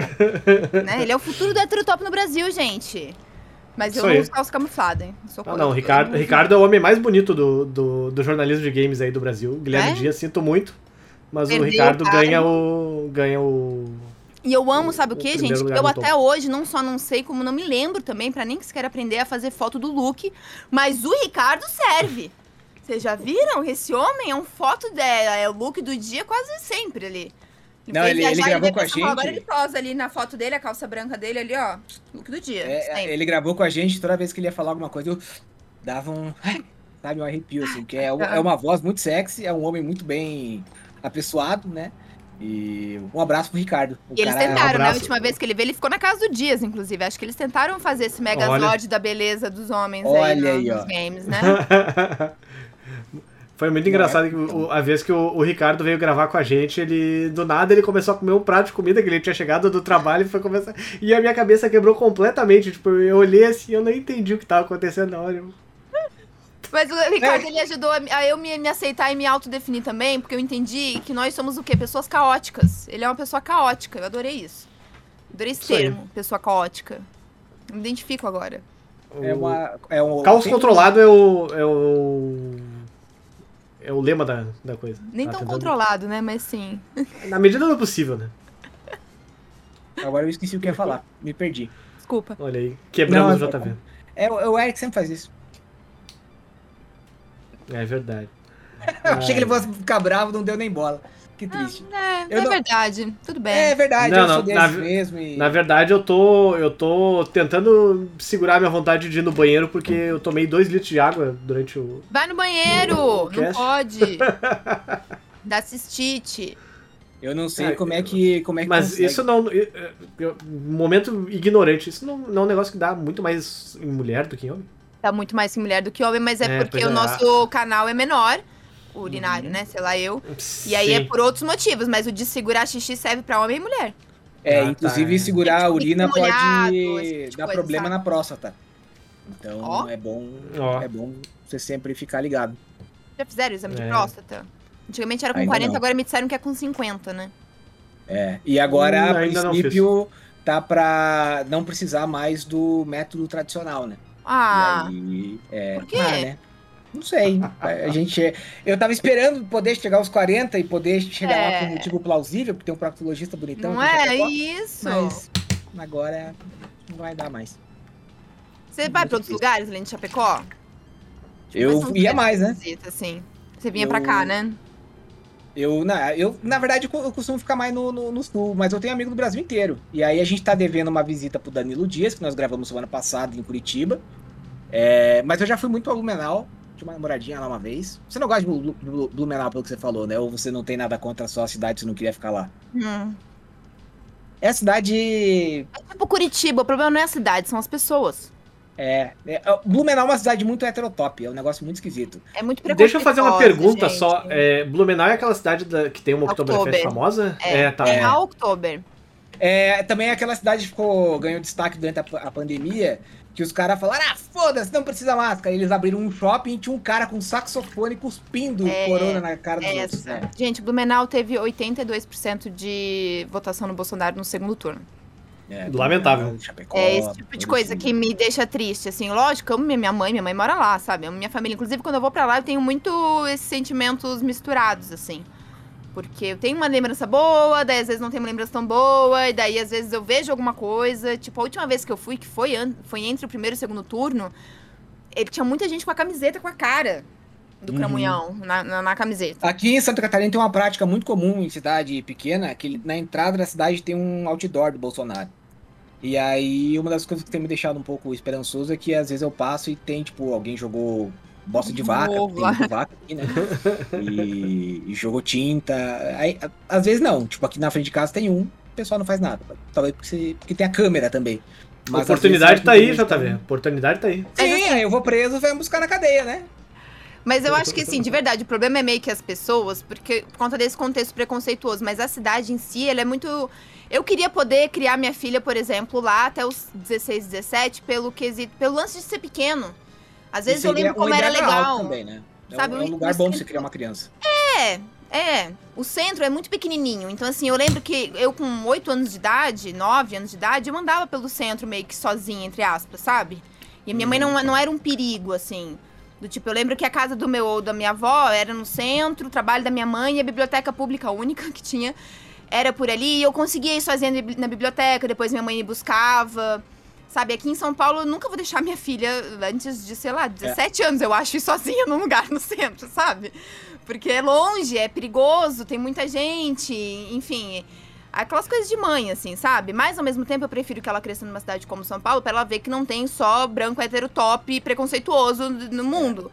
Sabe? Ela precisa Sim. de um mundo diverso pra aceitar a diversidade e entender que é assim que é melhor. Eu sempre tive Então- trauma do Blumenau, sabia? Porque eu tinha um. A minha família é aqui da, do meio oeste, né? Eu nasci numa cidadezinha chamada Água Doce. E aí tinha uma tia minha que morava em Joaçaba. E ela era casada com o meu tio, né? Eu não vou falar o nome do tio. Eu Mas-. Competi natação. É mesmo? Eu fazia natação, daí os, os estaduais, assim, a gente ia, já foi pra Joaçaba. É, a gente ia também. Eu, eu, eu fazia natação também quando era pequeno, eu já competi em Joaçaba. Perdi. Quantos você tem? Eu tenho 33. Será que a gente foi nas mesmas competições? Eu tenho 31, mas. Olha aí, ó. Se bobear. Eu lembro que a gente teve uma competição, não lembro o nome do colégio, e teve uma outra lá que foi num clube de piscinas. E aí a gente foi uma vez lá. Eu fui em duas só. Pode ter Mas eu sido. não. Eu nadei mal, eu nadava mal pra caramba, eu era gordinho, eu nadava só pra. pra eu ia na Ai, mas piscina os só pra comprar gordinhos eram bons. Tinha vários gordinhos na minha equipe que nadavam bem pra caramba. Mas é que eu só, eu só ia pra comer Vários. alfajor, eu não tinha in- a intenção de flutuar, sabe? Eu tinha essa intenção, eu era esse- essa pessoa caótica quando era pequeno. Ai, e era, aí- pô. O meu tio, ele abandonou minha tia e foi, foi morar em Blumenau. E aí eu sei, nossa, Blumenau é uma cidade onde as pessoas que Horrível. abandonam a família Vão vão morar. morar. Que horror. É. Pes- Pessoas corrompidas moram em Blumenau. É isso aí. É. E aí depois eu fui conhecer a cidade, eu tinha alguns amigos que moravam lá. é, Aí tu te convenceu de que realmente só pessoas corrompidas moram em Blumenau. Tipo É, isso. Pra ser minhas amigas naquela época, tinha que ser muito corrompido mesmo. E... Mas não é É. todo mundo, viu, pessoal, que tá escutando. Inclusive eu, em Blumenau, foi onde eu aprendi sobre muitas das coisas que me. Que fazem meu caráter hoje em dia, assim, sabe? Eu sou vegana, eu conheci o veganismo. Eu ia muito em show de hardcore, né, quando eu era criança, assim. E em show de hardcore era muito comum ter espaço para debates, para palestras. Então a gente já falava de veganismo, já falava de feminismo, já falava sobre homofobia, sobre racismo. Só que em Blumenau você não vê gente preta, assim. É muito solitário É. ser uma pessoa ou preta Catarina ou uma como pessoa todo, na LGBTQIA. É, e uma pessoa LGBTQIA+, também. Mas eu acho que até tem, assim, porque eu estudei em colégio público, tinha pouco, muito pouco, isso na escola pública, imagina. Mas eu acho que as é tão difícil Blumenau que eu, acho, eu sinto que às vezes as pessoas também não sentem a vontade de ocupar esses lugares, sabe? Uhum. Aqui em São Paulo a galera já tem, ah, dane-se, vou no shopping de Playboy sim, tô nem aí. Entendeu? E lá ainda tinha esse lance do tipo, ah, não, não vou no shopping, né? Lá é pra outro. O que é horrível, sabe? E aos poucos isso vai se Sim. quebrando também. Imagina, eu, em Blumenau, quando eu cresci, só tinha um shopping, gente. Um cinema. E um shopping, que era o Neumarket, que é esse do saxofone, que você falou, inclusive. Hoje em dia acho que já tem três. eh, assim, mais cinemas, então, e as pessoas já, daí já não é só no centro, já tem em bairros, então acho que as pessoas vão tomando esses espaços, sabe? Mas devia ser muito solitário. E como eu nunca pertenci a isso, né, do tipo, ah, vai, tá bom, sofri machismo, machismo, sofri assédio, mas assim, eu sou bem padrão, como eu falei, sabe? Então também era meio fácil para eu falar, assim, e querendo ou não, era, é difícil para essas pessoas se colocarem, porque vai chegar gente xingando. Numa cidade como aquela, você pode morrer por isso. Gente, Pode, Blumenau, a cidade, a- o colégio mais caro que tinha na minha, na minha época, não sei como é que é hoje em dia, era o colégio de energia. O colégio mais caro, só tinha ensino médio. A pessoa Esse tem em vários lugares, né? Desculpa Não, te esse, interromper. ele já, ele já, já entre eu aspas... acho. Não, Ah, tá, é que eu tinha. Eu tinha amigos de. Eu, eu ver- veraneava sempre em Florianópolis, né? Na Praia dos Ingleses lá e tal. Uhum. E aí eu lembro de. E aí eu era amigo do pessoal que, que morava ali e tal. E eu lembro que tinha gente que estava no catarinense, coisa e tal, e tinha o tal do. Energia era eu muito. lembro de ter ouvido falar. Eu né? o lembro até hoje que da- tinha da logo. Era Eu lembro também. Energia! Energia! Nossa, era umas coisas muito cringe pra, pra nossa época, cara. Era- Muito! Mas era Meu isso, Deus. era o colégio que tinha ar-condicionado em todas as salas, sabe? Umas coisas assim. Enfim, na época era o colégio mais caro que tinha lá. E o, mai- e o melhor, o que mais aprovava para as federais do Brasil inteiro, o professor de história, e eu não tô. Gente, eu, eu quando eu estava no ensino médio, eu tinha um amigo que estudava na energia, até porque eu estudava, eu consegui bolsa no colégio público dos. dos idiotas, dos zoeiros, assim, dos. É, sabe aquela galera assim, eu. às Sei, vezes sei. A galera do fundão, é isso aí. é, só que o colégio inteiro é a galera do fundão. Pode Era meio isso. E perto tinha o Energia, que é a galera que ia dar certo na vida. A gente era os que ia dar errado na vida. Meio que isso, assim. Sim. E o meu amigo, da minha idade, Caio, se ele quiser aparecer aí, ele não tem internet, ele é super não, não internetico, mas enfim. Na sala dele, ele era amigo desse guri, que o pai era professor de história no Energia. O nome dele, do amigo, era Adolf. O pai dava aula de história. E é aquele cara que apareceu no jornal, que ele tinha, acho que em Pomerode, uma casa com uma Da- piscina com uma suástica no Puta fundo. merda. Eu Ele dava aula de história no colégio mais. Aula de história. História. No colégio mais caro da cidade. Então, isso pra mim diz muito. Sobre. Eu queria assistir as aulas desse cara. Eu, eu- eu realmente queria hoje em dia, eu queria. Ele falava Só que de não curioso, era- sabe? Ele falava que não era bem assim porque a história é contada pelos vencedores. Então, Ah. É não bom, foi a- bem assim. Vocês sabem que tem uma pessoa que ocupa um cargo político importantíssimo em Santa Catarina, que o pai é. Vou falar acusado, mas ele tem vários manifestos escritos, livros, inclusive, falando sobre o, o- o nazismo, Sim. é, né? Então, assim, é Mas uma pessoa que tem. também, ele apareceu no Fantástico já, porque a Polícia Federal fez uma apreensão na casa dele uma vez. Na Pois época é, que não ele- morava acho que ele tinha. Ele tinha uma águia lá da. Aquelas águias do. Acho que ele tinha um. Eu não sei se ele tinha mandado fazer ou se ele tinha mandado. ou- se ele tinha comprado de um, de um colecionador. E aí ele alegou que tinha sido. é, que era item de coleção, mesmo assim a polícia prendeu e tá certo mesmo, tem que aprender, né?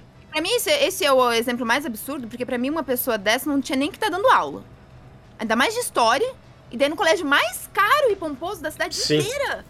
Tipo, gente, tem alguma coisa muito errada aí, tá ligado? Porra. Pelo amor de Deus, esse cara tinha que estar conseguindo o máximo aula Catarina é particular pra galera que pensa que nem ele, assim, sabe? Então é esse tipo de coisa que, que faz eu ficar chateada com a minha cidade. Não é porque eu tô cuspindo o prato que eu comi, é porque realmente, pode ver. Quando é que Santa Catarina aparece no jornal, vira trending tópicos no Twitter? Quando é, é o que eu tava falando esses dias pra um colega de trabalho. A gente ultimamente só tá se destacando por, por coisas É falar do velho da van. racistas. É pra falar, é. Nunca uma coisa massa que você fala, cara, que massa, minha cidade, meu estado, pô, nunca, cara. É Joinville com aquela capa cheia de mulher branca falando do poder da mulher preta. Nossa, aquilo lá É. foi. Parecia uma Sabe? piada, tipo, piada que aparece, sei lá, no, no, no É, Hermes e Renato, sabe? Sketch de Hermes e Renato, É. exatamente. Você fala assim, gente, não, pelo amor de Deus, isso aí foi aprovado por várias pessoas e vocês não se deram conta? Sabe? Tipo, poxa, como é que um cara dá aula numa... É é um monte de coisa, assim, que você fala, cara, foi mal, não tem como te defender. Sabe aquele não tem como te defender? Me ajuda a te ajudar? O próprio Sim. Cacau Menezes, essa, essa semana, publicou um texto no- na coluna dele falando mal da UFSC, porque a UFSC atrapalhava o trânsito. Eu não vi isso. E aí agora ele publicou um outro texto se retratando, dizendo que não, que na Opa. verdade tinha que fazer um, um plano diretor pra tirar a UFSC dali. Sim, vai ser dois toques, tirar a UFSC dali Gente, e o botar tamanho no- da UFSC! A Os Trindade é praticamente a UFSC. Pelo amor de Deus, o bairro inteiro O- é a UFSC O praticamente. problema do catarinense é que o catarinense ele acha que sabe, mas Pelo ele não amor sabe. de Deus. E Cacau tá aqui, já tá Então- o quê? Trabalhando com jornalismo desde que eu era neném. Desde que A o meu pai Menezes era apare- neném, eu acho. Tipo, ele, ele ia aparecer no jornal, ó, velho, há muito tempo, gente. Pelo amor de Deus. É, mas agora ele tá numa agora. outra emissora que é, um, é muito mais, né? Não, mas o que eu quero dizer é que, tipo, não falta informação pra ele. É, Entende? mas é- é- Tipo- ele sempre foi meio maluco, né? Mas aí ultimamente ele tá muito reaça, ele tá muito esquisito. E aí. É, então é isso, tem galera, por exemplo, o que me, o que me deixa mais chateado em, em Santa Catarina é eu vi gente falando que assim, que o sul, ou Santa Catarina mais especificamente, é melhor que o Nordeste porque o povo aqui é melhor. Não é isso. É. Santa Catarina é mais rica que o Nordeste porque aqui a gente tem uma condição climática que se o cara plantar, o cara colhe. A gente não sofre com seca. É basicamente isso, gramado, Tanto que que a é gente no do algodão pra caralho e a gente lidera muito a parte têxtil, né? A gente em Santa Catarina, Pois é. quer dizer. Então, assim, não é uma questão de, ai, porque a gente é. Daí a galera acha que é melhor, que é de uma. É um né, pensamento bem é, eugênico, na verdade. Não, e é, é um, é é um- melhor, não sei o quê. E não estuda, não vai atrás de informação. Não sofre escassez, né? Não sofre É. escassez, né? É Teve foda, um cara na a época do Bolsonaro, um taxista em Blumenau, que falou: É, mas se o, o outro presidente fez tanto lá pelo Norte e Nordeste, por que, que eles vêm aqui roubar emprego? Eu falei: Bom, primeiro que se ele tá roubando teu emprego, você tem que estudar um pouco mais, já que tu considera ele. Se você se considera superior a alguém E tá perdendo o alguém, emprego e- esse alguém tá roubando, entre aspas, o seu emprego, acho que o problema não é a pessoa, acho que o problema é você, já começa por aí. E outra, lá tem muita escassez de muita coisa. Você não sabe o que que é faltar água aqui porque não chove. Né? Você não, não sabe o que que é uma Agora crise hídrica. Agora É. descobrindo, né? Tem, tem até rodízio. Acho que em Floripa tava tendo também, não é? Chapecó também teve, mas se você Rodízio falar hídrico. aquecimento global, mudança climática, Não. é tudo coisa da esquerda. É, Desmatamento na Amazônia, não, tá tudo bem lá. Pode ter um monte de árvore, pode cortar ainda, tá tudo certo. Que triste. É Só que eu acho que às fase- vezes, assim, eu, eu, eu não sei o que. Parece que é- a galera tem um. Um ranço dentro deles. Com uma coisa que eles não sabem explicar, sabe? E eu fico até triste por essas pessoas. Porque, assim, nem terapia vai delas. E quem fica infeliz são essas pessoas. Porque se tu acha realmente que um cara que tá lá sem água pra beber, sem um emprego e vem aqui vai roubar a tua vaga em algum lugar.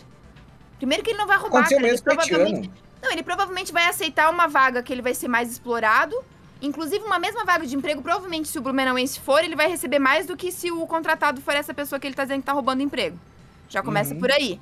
É do tipo, infelizmente, a pessoa tem que aceitar uma exploração que tu já não aceitaria. É, aqui em Santa Catarina também a gente sofreu muito, e eu digo isso porque eu já tava na UFFS, quando veio a galera. ah, teve uma, uma época que veio muita gente da, do Nordeste, e em Brusque, né, que é a cidade do Vedavan, Brusque. teve gente postando, colocando cartaz, assim, dizendo que os baianos que não fizessem. Tipo, primeiro já chamando todo nor- nordestino de baiano, né? Já E começou. segundo, falando que se tivesse muito, muita bagunça, ele- eles iam tomar as providências. E os próprios haitianos, quando chegaram por aqui, foram bem hostilizados, ah, porque estão roubando nosso emprego. Que Só que os raiva. empregos que esse pessoal veio, veio pegar, né? Era justamente emprego que o catarinense não queria pegar, não queria tocar. Então, Sim. é, enfim, incongruências do estado esquisito, né? Agora, Saudades de quando a van era só onde eu ia pegar a roupa da coach por quilo. Quando eu era criança era isso, não existia a rede, a van era uma van que tinha em Brusque. E eu era criança, coach também, ainda não tinha a Gisele Bündchen, né? Ainda não tava aí no, no Brasil todo. E eu lembro que existia essa loja chamada Avan, que a minha mãe ia quando ela descobria que a Coach, que é uma outra marca, vendia por quilo. Então minha mãe ia comprar roupa em quilo lá.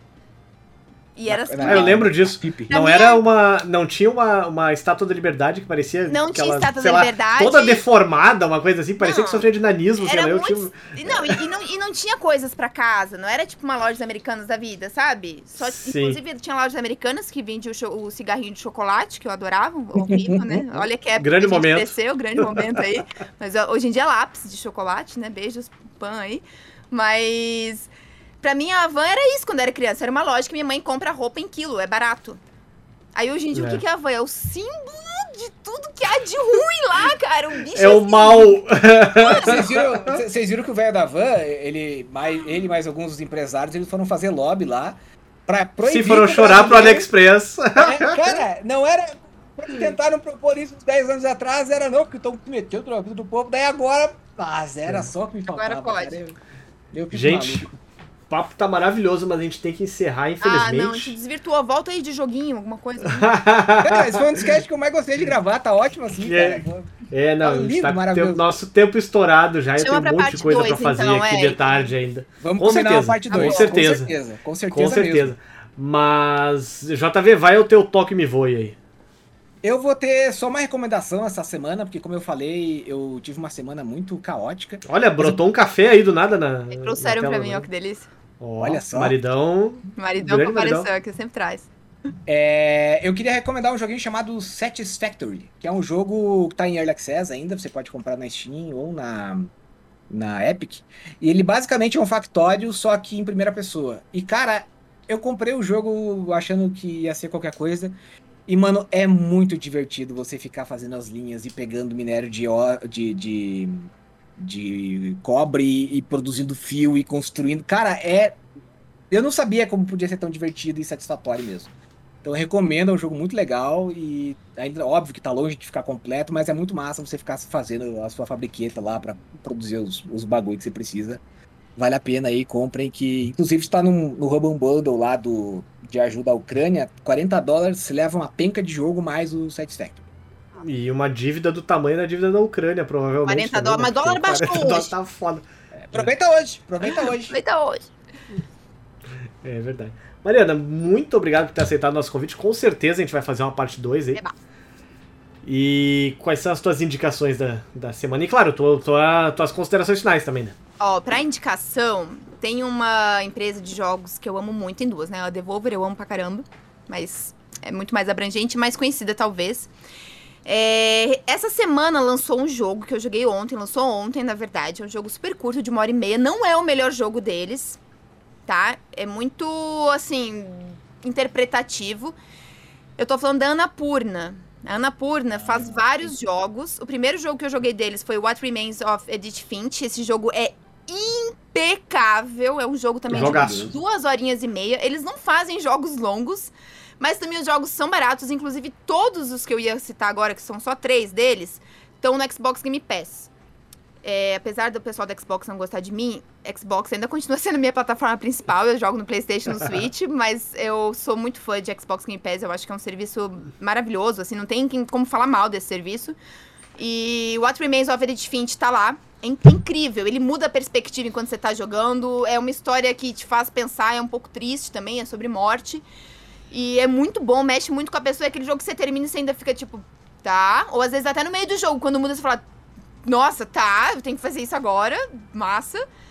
Eles lançaram 12 Minutes, que é um jogo, inclusive, que conta com a Daisy Ridley, que foi a última Rey? Jedi aí. A Rey, A do exatamente, Star Wars, obrigada, né? de Star Wars. E tem o William Dafoe, nosso, pro pessoal mais nerd ali, é o Duende Verde, né? E é um jogo muito bom, com vários finais, bem curto. Não é o melhor deles, What Remains ainda continua sendo o melhor. E essa semana eles lançaram, eu não sei pronunciar direito, gente, porque eu acho que é francês. É A Memoir Blue. Blue. É, eu tô vendo esse é aqui agora. Memoir, É, Memoir, a, a Memoir, acho que é a Memoir Memoir. Blue. Acho que é isso. Porque francês eu não sei falar francês, desculpa. Esse foi o jogo que eu joguei ontem e ele tem em torno de super, sei lá, uma hora e meia, uma hora e quarenta. Não é difícil.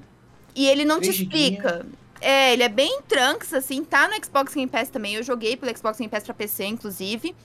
E são jogos bons, assim, pra te deixar pensando sobre a vida.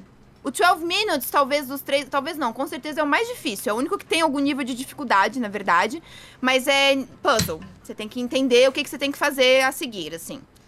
E eu gosto muito da Napurna, eu gosto muito deles. Sempre que eles lançam alguma coisa, eu já saio jogando, independente. E ainda que eles tenham algumas falhas, eu sempre saio bem satisfeita. Tem um jogo também que tem pra celular, que é o Florence, que é deles também, que já ganhou muitos prêmios em 2018. Também super curto, com uma trilha sonora bem legal. Acho que tem pra PC também, porque me falaram ontem, acho que tem no Steam, na Steam, talvez. Eu, E eu gosto eu lembro muito. de ter no Game Pass também. Eu não sei se deve ter Florence? saído. É, eu acho- acho que já teve. Não tem, acho que não tem pra console, não.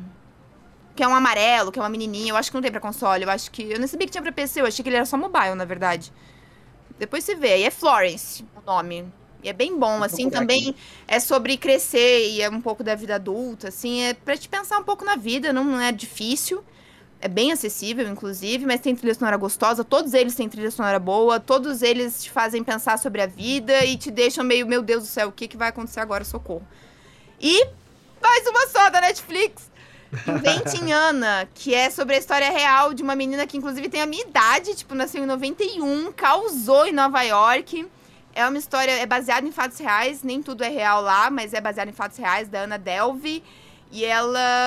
Eu não vou falar o que, que ela é. Assistam, é Tu assistiu real. a série até o final? Assisti, terminei de assistir. No final fica A gente- meio. A gente tá morrendo pra ver aquele último episódio, porque É. ele é muito arrastado. Eu acho que podia ter sido tipo aquelas coisas do filme, assim, tipo, ah, fulaninho de tal morreu, fulaninho de tal casou e teve quatro filhos, sabe? Tipo, No final, aquele último episódio- eles fazem isso e ainda mostram a foto real de cada um. ah, tá, é. Mas é que meio esse último arrastado. episódio eu achei meio desnecessário, sabe? Tipo, e fora que, porra, é uma hora e meia de episódio, cara, pelo amor Esse de que é o Deus. problema, que ele é meio arrastado. Mas tem alguns pontos ali, porque é a parte do julgamento dela, né? Tem alguns Uhum. pontos que falam... Ah. né? E até hoje eu não sei se eu torço a favor ou contra ela, assim, mas... Essas são as boas séries. Essas que você fica confuso. Você fala, cara, É. será que eu sou a favor do vilão ou do, do sistema? Não, e tu Breaking Bad eu é era vilã total a favor aí do Walter. White. Porque assim, eu não sei se ela é vilã, porque assim, ela não... Ela só tirou dinheiro de quem tem muito dinheiro. É o Robin Hood, né? É, ela só não distribuiu pros pobres, assim. Ela gastou nela na, Gucci, na, sei lá, do Dolce A Gabbana, única sei, pobre as que ficou bem na vida foi ela, no caso, né? Então, É, mas assim, ela não deixou ninguém mal, não roubou de ninguém que precisava, ninguém passou fome por causa dela. não é que nem o cara do Tinder lá que desgraçou. E ela vai É. ser solta, e Já ela foi. vai ser solta, Já eu foi. acho. Já foi? Já foi, ela cumpriu três Ah, já anos foi. só. É por isso, é que é tão recente que ela, ela recebeu de 4 a 12, mas ela ficou só 3. Porque daí eu fui, no, eu fui no Google ver, né, gente? Eu não consigo, assim. é um saco ver essas séries, inclusive, que retratam a vida real comigo, porque eu, não, eu fico ali no Google acompanhando, assim. Eu é muito assim Narcos, eu ficava assim com o Gabriel, falando, esse cara aí, ele, é verdade, aconteceu isso, não, esse cara aí, outro... Porque Narcos foi maravilhoso, a primeira temporada, né? As outras eu nem assisti também. E aí eu fico assim, é, é horrível, mas é hashtag meu jeitinho. É isso. Narcos sofre, o, sofre do, da síndrome de Netflix, né? Que dá E tem que certo fazer e aí mais temporadas. sobrou isso aqui de conteúdo e os caras pegam e arregaçam o negócio. Things pra- podia ter parado na primeira, não tô reclamando das outras, É verdade, assisto, gosto, é mas verdade. se fosse só a primeira... A gente sempre fala isso também. É, A gente concorda muito nesse ponto aí. Mas não sei se é a Netflix ou se é o capitalismo, né, Eric? Que é, tem, tem- tentando chupar um pouquinho mais da grana ali, vamos, torce mais esse pano, vai, espreme essa laranja, eu acho que é um pouco disso também, sabe? Provavelmente. Eu acho que é a mesma. Porque a Netflix até tem a cor do capitalismo, que é, que é o vermelho, que também é a cor do comunismo. Olha só. até é? isso a gente fica, né? É, é uma coisa muito esquisita. A gente torce contra a favor, é. é caro pra caramba, mas a gente gosta. Enfim, essas foram as minhas indicações. Muito obrigada vocês pelo convite. Eu fiquei realmente muito feliz. É, me chamem pra bater papo, pra conversar. Pode ser gravando, não gravando. Eu sou tagarela. Eu sofro da síndrome da garota tagarela. Mas daí, quando eu num podcast, eu sinto que é o momento de eu não calar a boca. Daí, é onde tá livre eu ser a garota tagarela. Sabe? Porque nas rodinhas é- de conversa eu não calo a boca também. Então, Foi, assim, ó, eu, eu vou. Cara, foi maravilhoso gravar contigo, porque é, você se expressa muito bem, você fala muito bem. E é legal porque, assim, às vezes a gente não precisa, como é que eu vou dizer, ficar parando pra te fazer a pergunta. Você leva o assunto exatamente pra. cala a boca. Porque é muito legal, cara. E, tipo, eu e o Eric, a gente tem muita dificuldade, às vezes. A gente vai gravar com algumas pessoas e a pessoa não. Tipo, ela é meio fechada, né? Daí, tipo, a gente faz uma pergunta esperando que a pessoa vá falar muito. E a pessoa E não responde sim. É jogador de Aí futebol. É, daí fica É. eu e o Eric. É, Gente, Podcast bom é o que a gente não abre a boca. o é o Totoro podcast fez bom. Comigo o podcast e eu comecei a entrevistar ele. Coitado, porque olha aí, ó. O Toro, o Toro também, se quiser um dia aparecer aí, junto com a Mari, você pode vir também. Aí eu falei, doutor, eu que vou te perguntar, então. Daí eu comecei a apertar dele, olha, que isso, hein? Ela que vai me entrevistar, não sei o quê. O é Obrigada, viu? E podem me chamar Vai. mais vezes que eu venho sempre que eu Maravilhoso. tiver espaço. Tá legal, Mari. Muito obrigado. É, bom, a minha indicação da semana vai ser a série do Halo, que tá estreando. Estreou Olá. ontem, na verdade. O primeiro episódio estreou ontem, tá no Paramount Plus. E se você tem a assinatura do Game Pass, aí tem 30 dias do Paramount Plus de graça. Olha aí. naquela aba de vantagens lá. Então... Cara, a Paramount Plus é muito doida porque eles não têm um app próprio e eles estão dentro de praticamente todos os outros apps. É. Mas eles saíram da, da Muito DirectV Go. Ah, é? e... Uhum, eles estavam na DirecTV e outra saíram. coisa que, que eu ia comentar é, é no- a Paramount, ele, na verdade, ela tem um app só. Pro Roku. Não sei se tu tá ligado a esse Não. sistema de. É um sistema de, de Smart TV. E eles também têm um é? set-top box É, também. na Amazon que é eu sei um... que eles têm, mas eles estão dentro de mais algum. Acho que eles estão dentro da Apple também, não? Estão dentro da Globoplay, se eu não me engano, Da também. Globoplay, Então, eles estão dentro de tudo. Onde, é, Onde, onde tiver. Eu acho que da HBO Max também dá pra assinar lá. Eu tenho tipo, direito porque por conta da minha internet também. Tipo, dá direito no meu pacote de internet. Ah, Vivo também. Eu, também eu É. também tenho assinatura por causa da Pô, Vivo. Eu também deve ter, então. Poxa vida, vou ver. Tre- é, 200 mega mais, mais de 200 mega ou mais de 150 mega, uma coisa assim, já É. tem direito a Mas eu assinatura. não consigo ativar, sabia?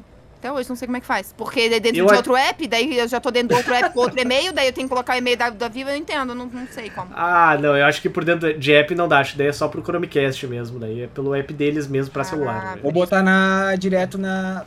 É Ah, mais mas dá pra eu difícil. baixar no celular então. E às vezes até espelhar a tela. Sim, isso aí. Tá.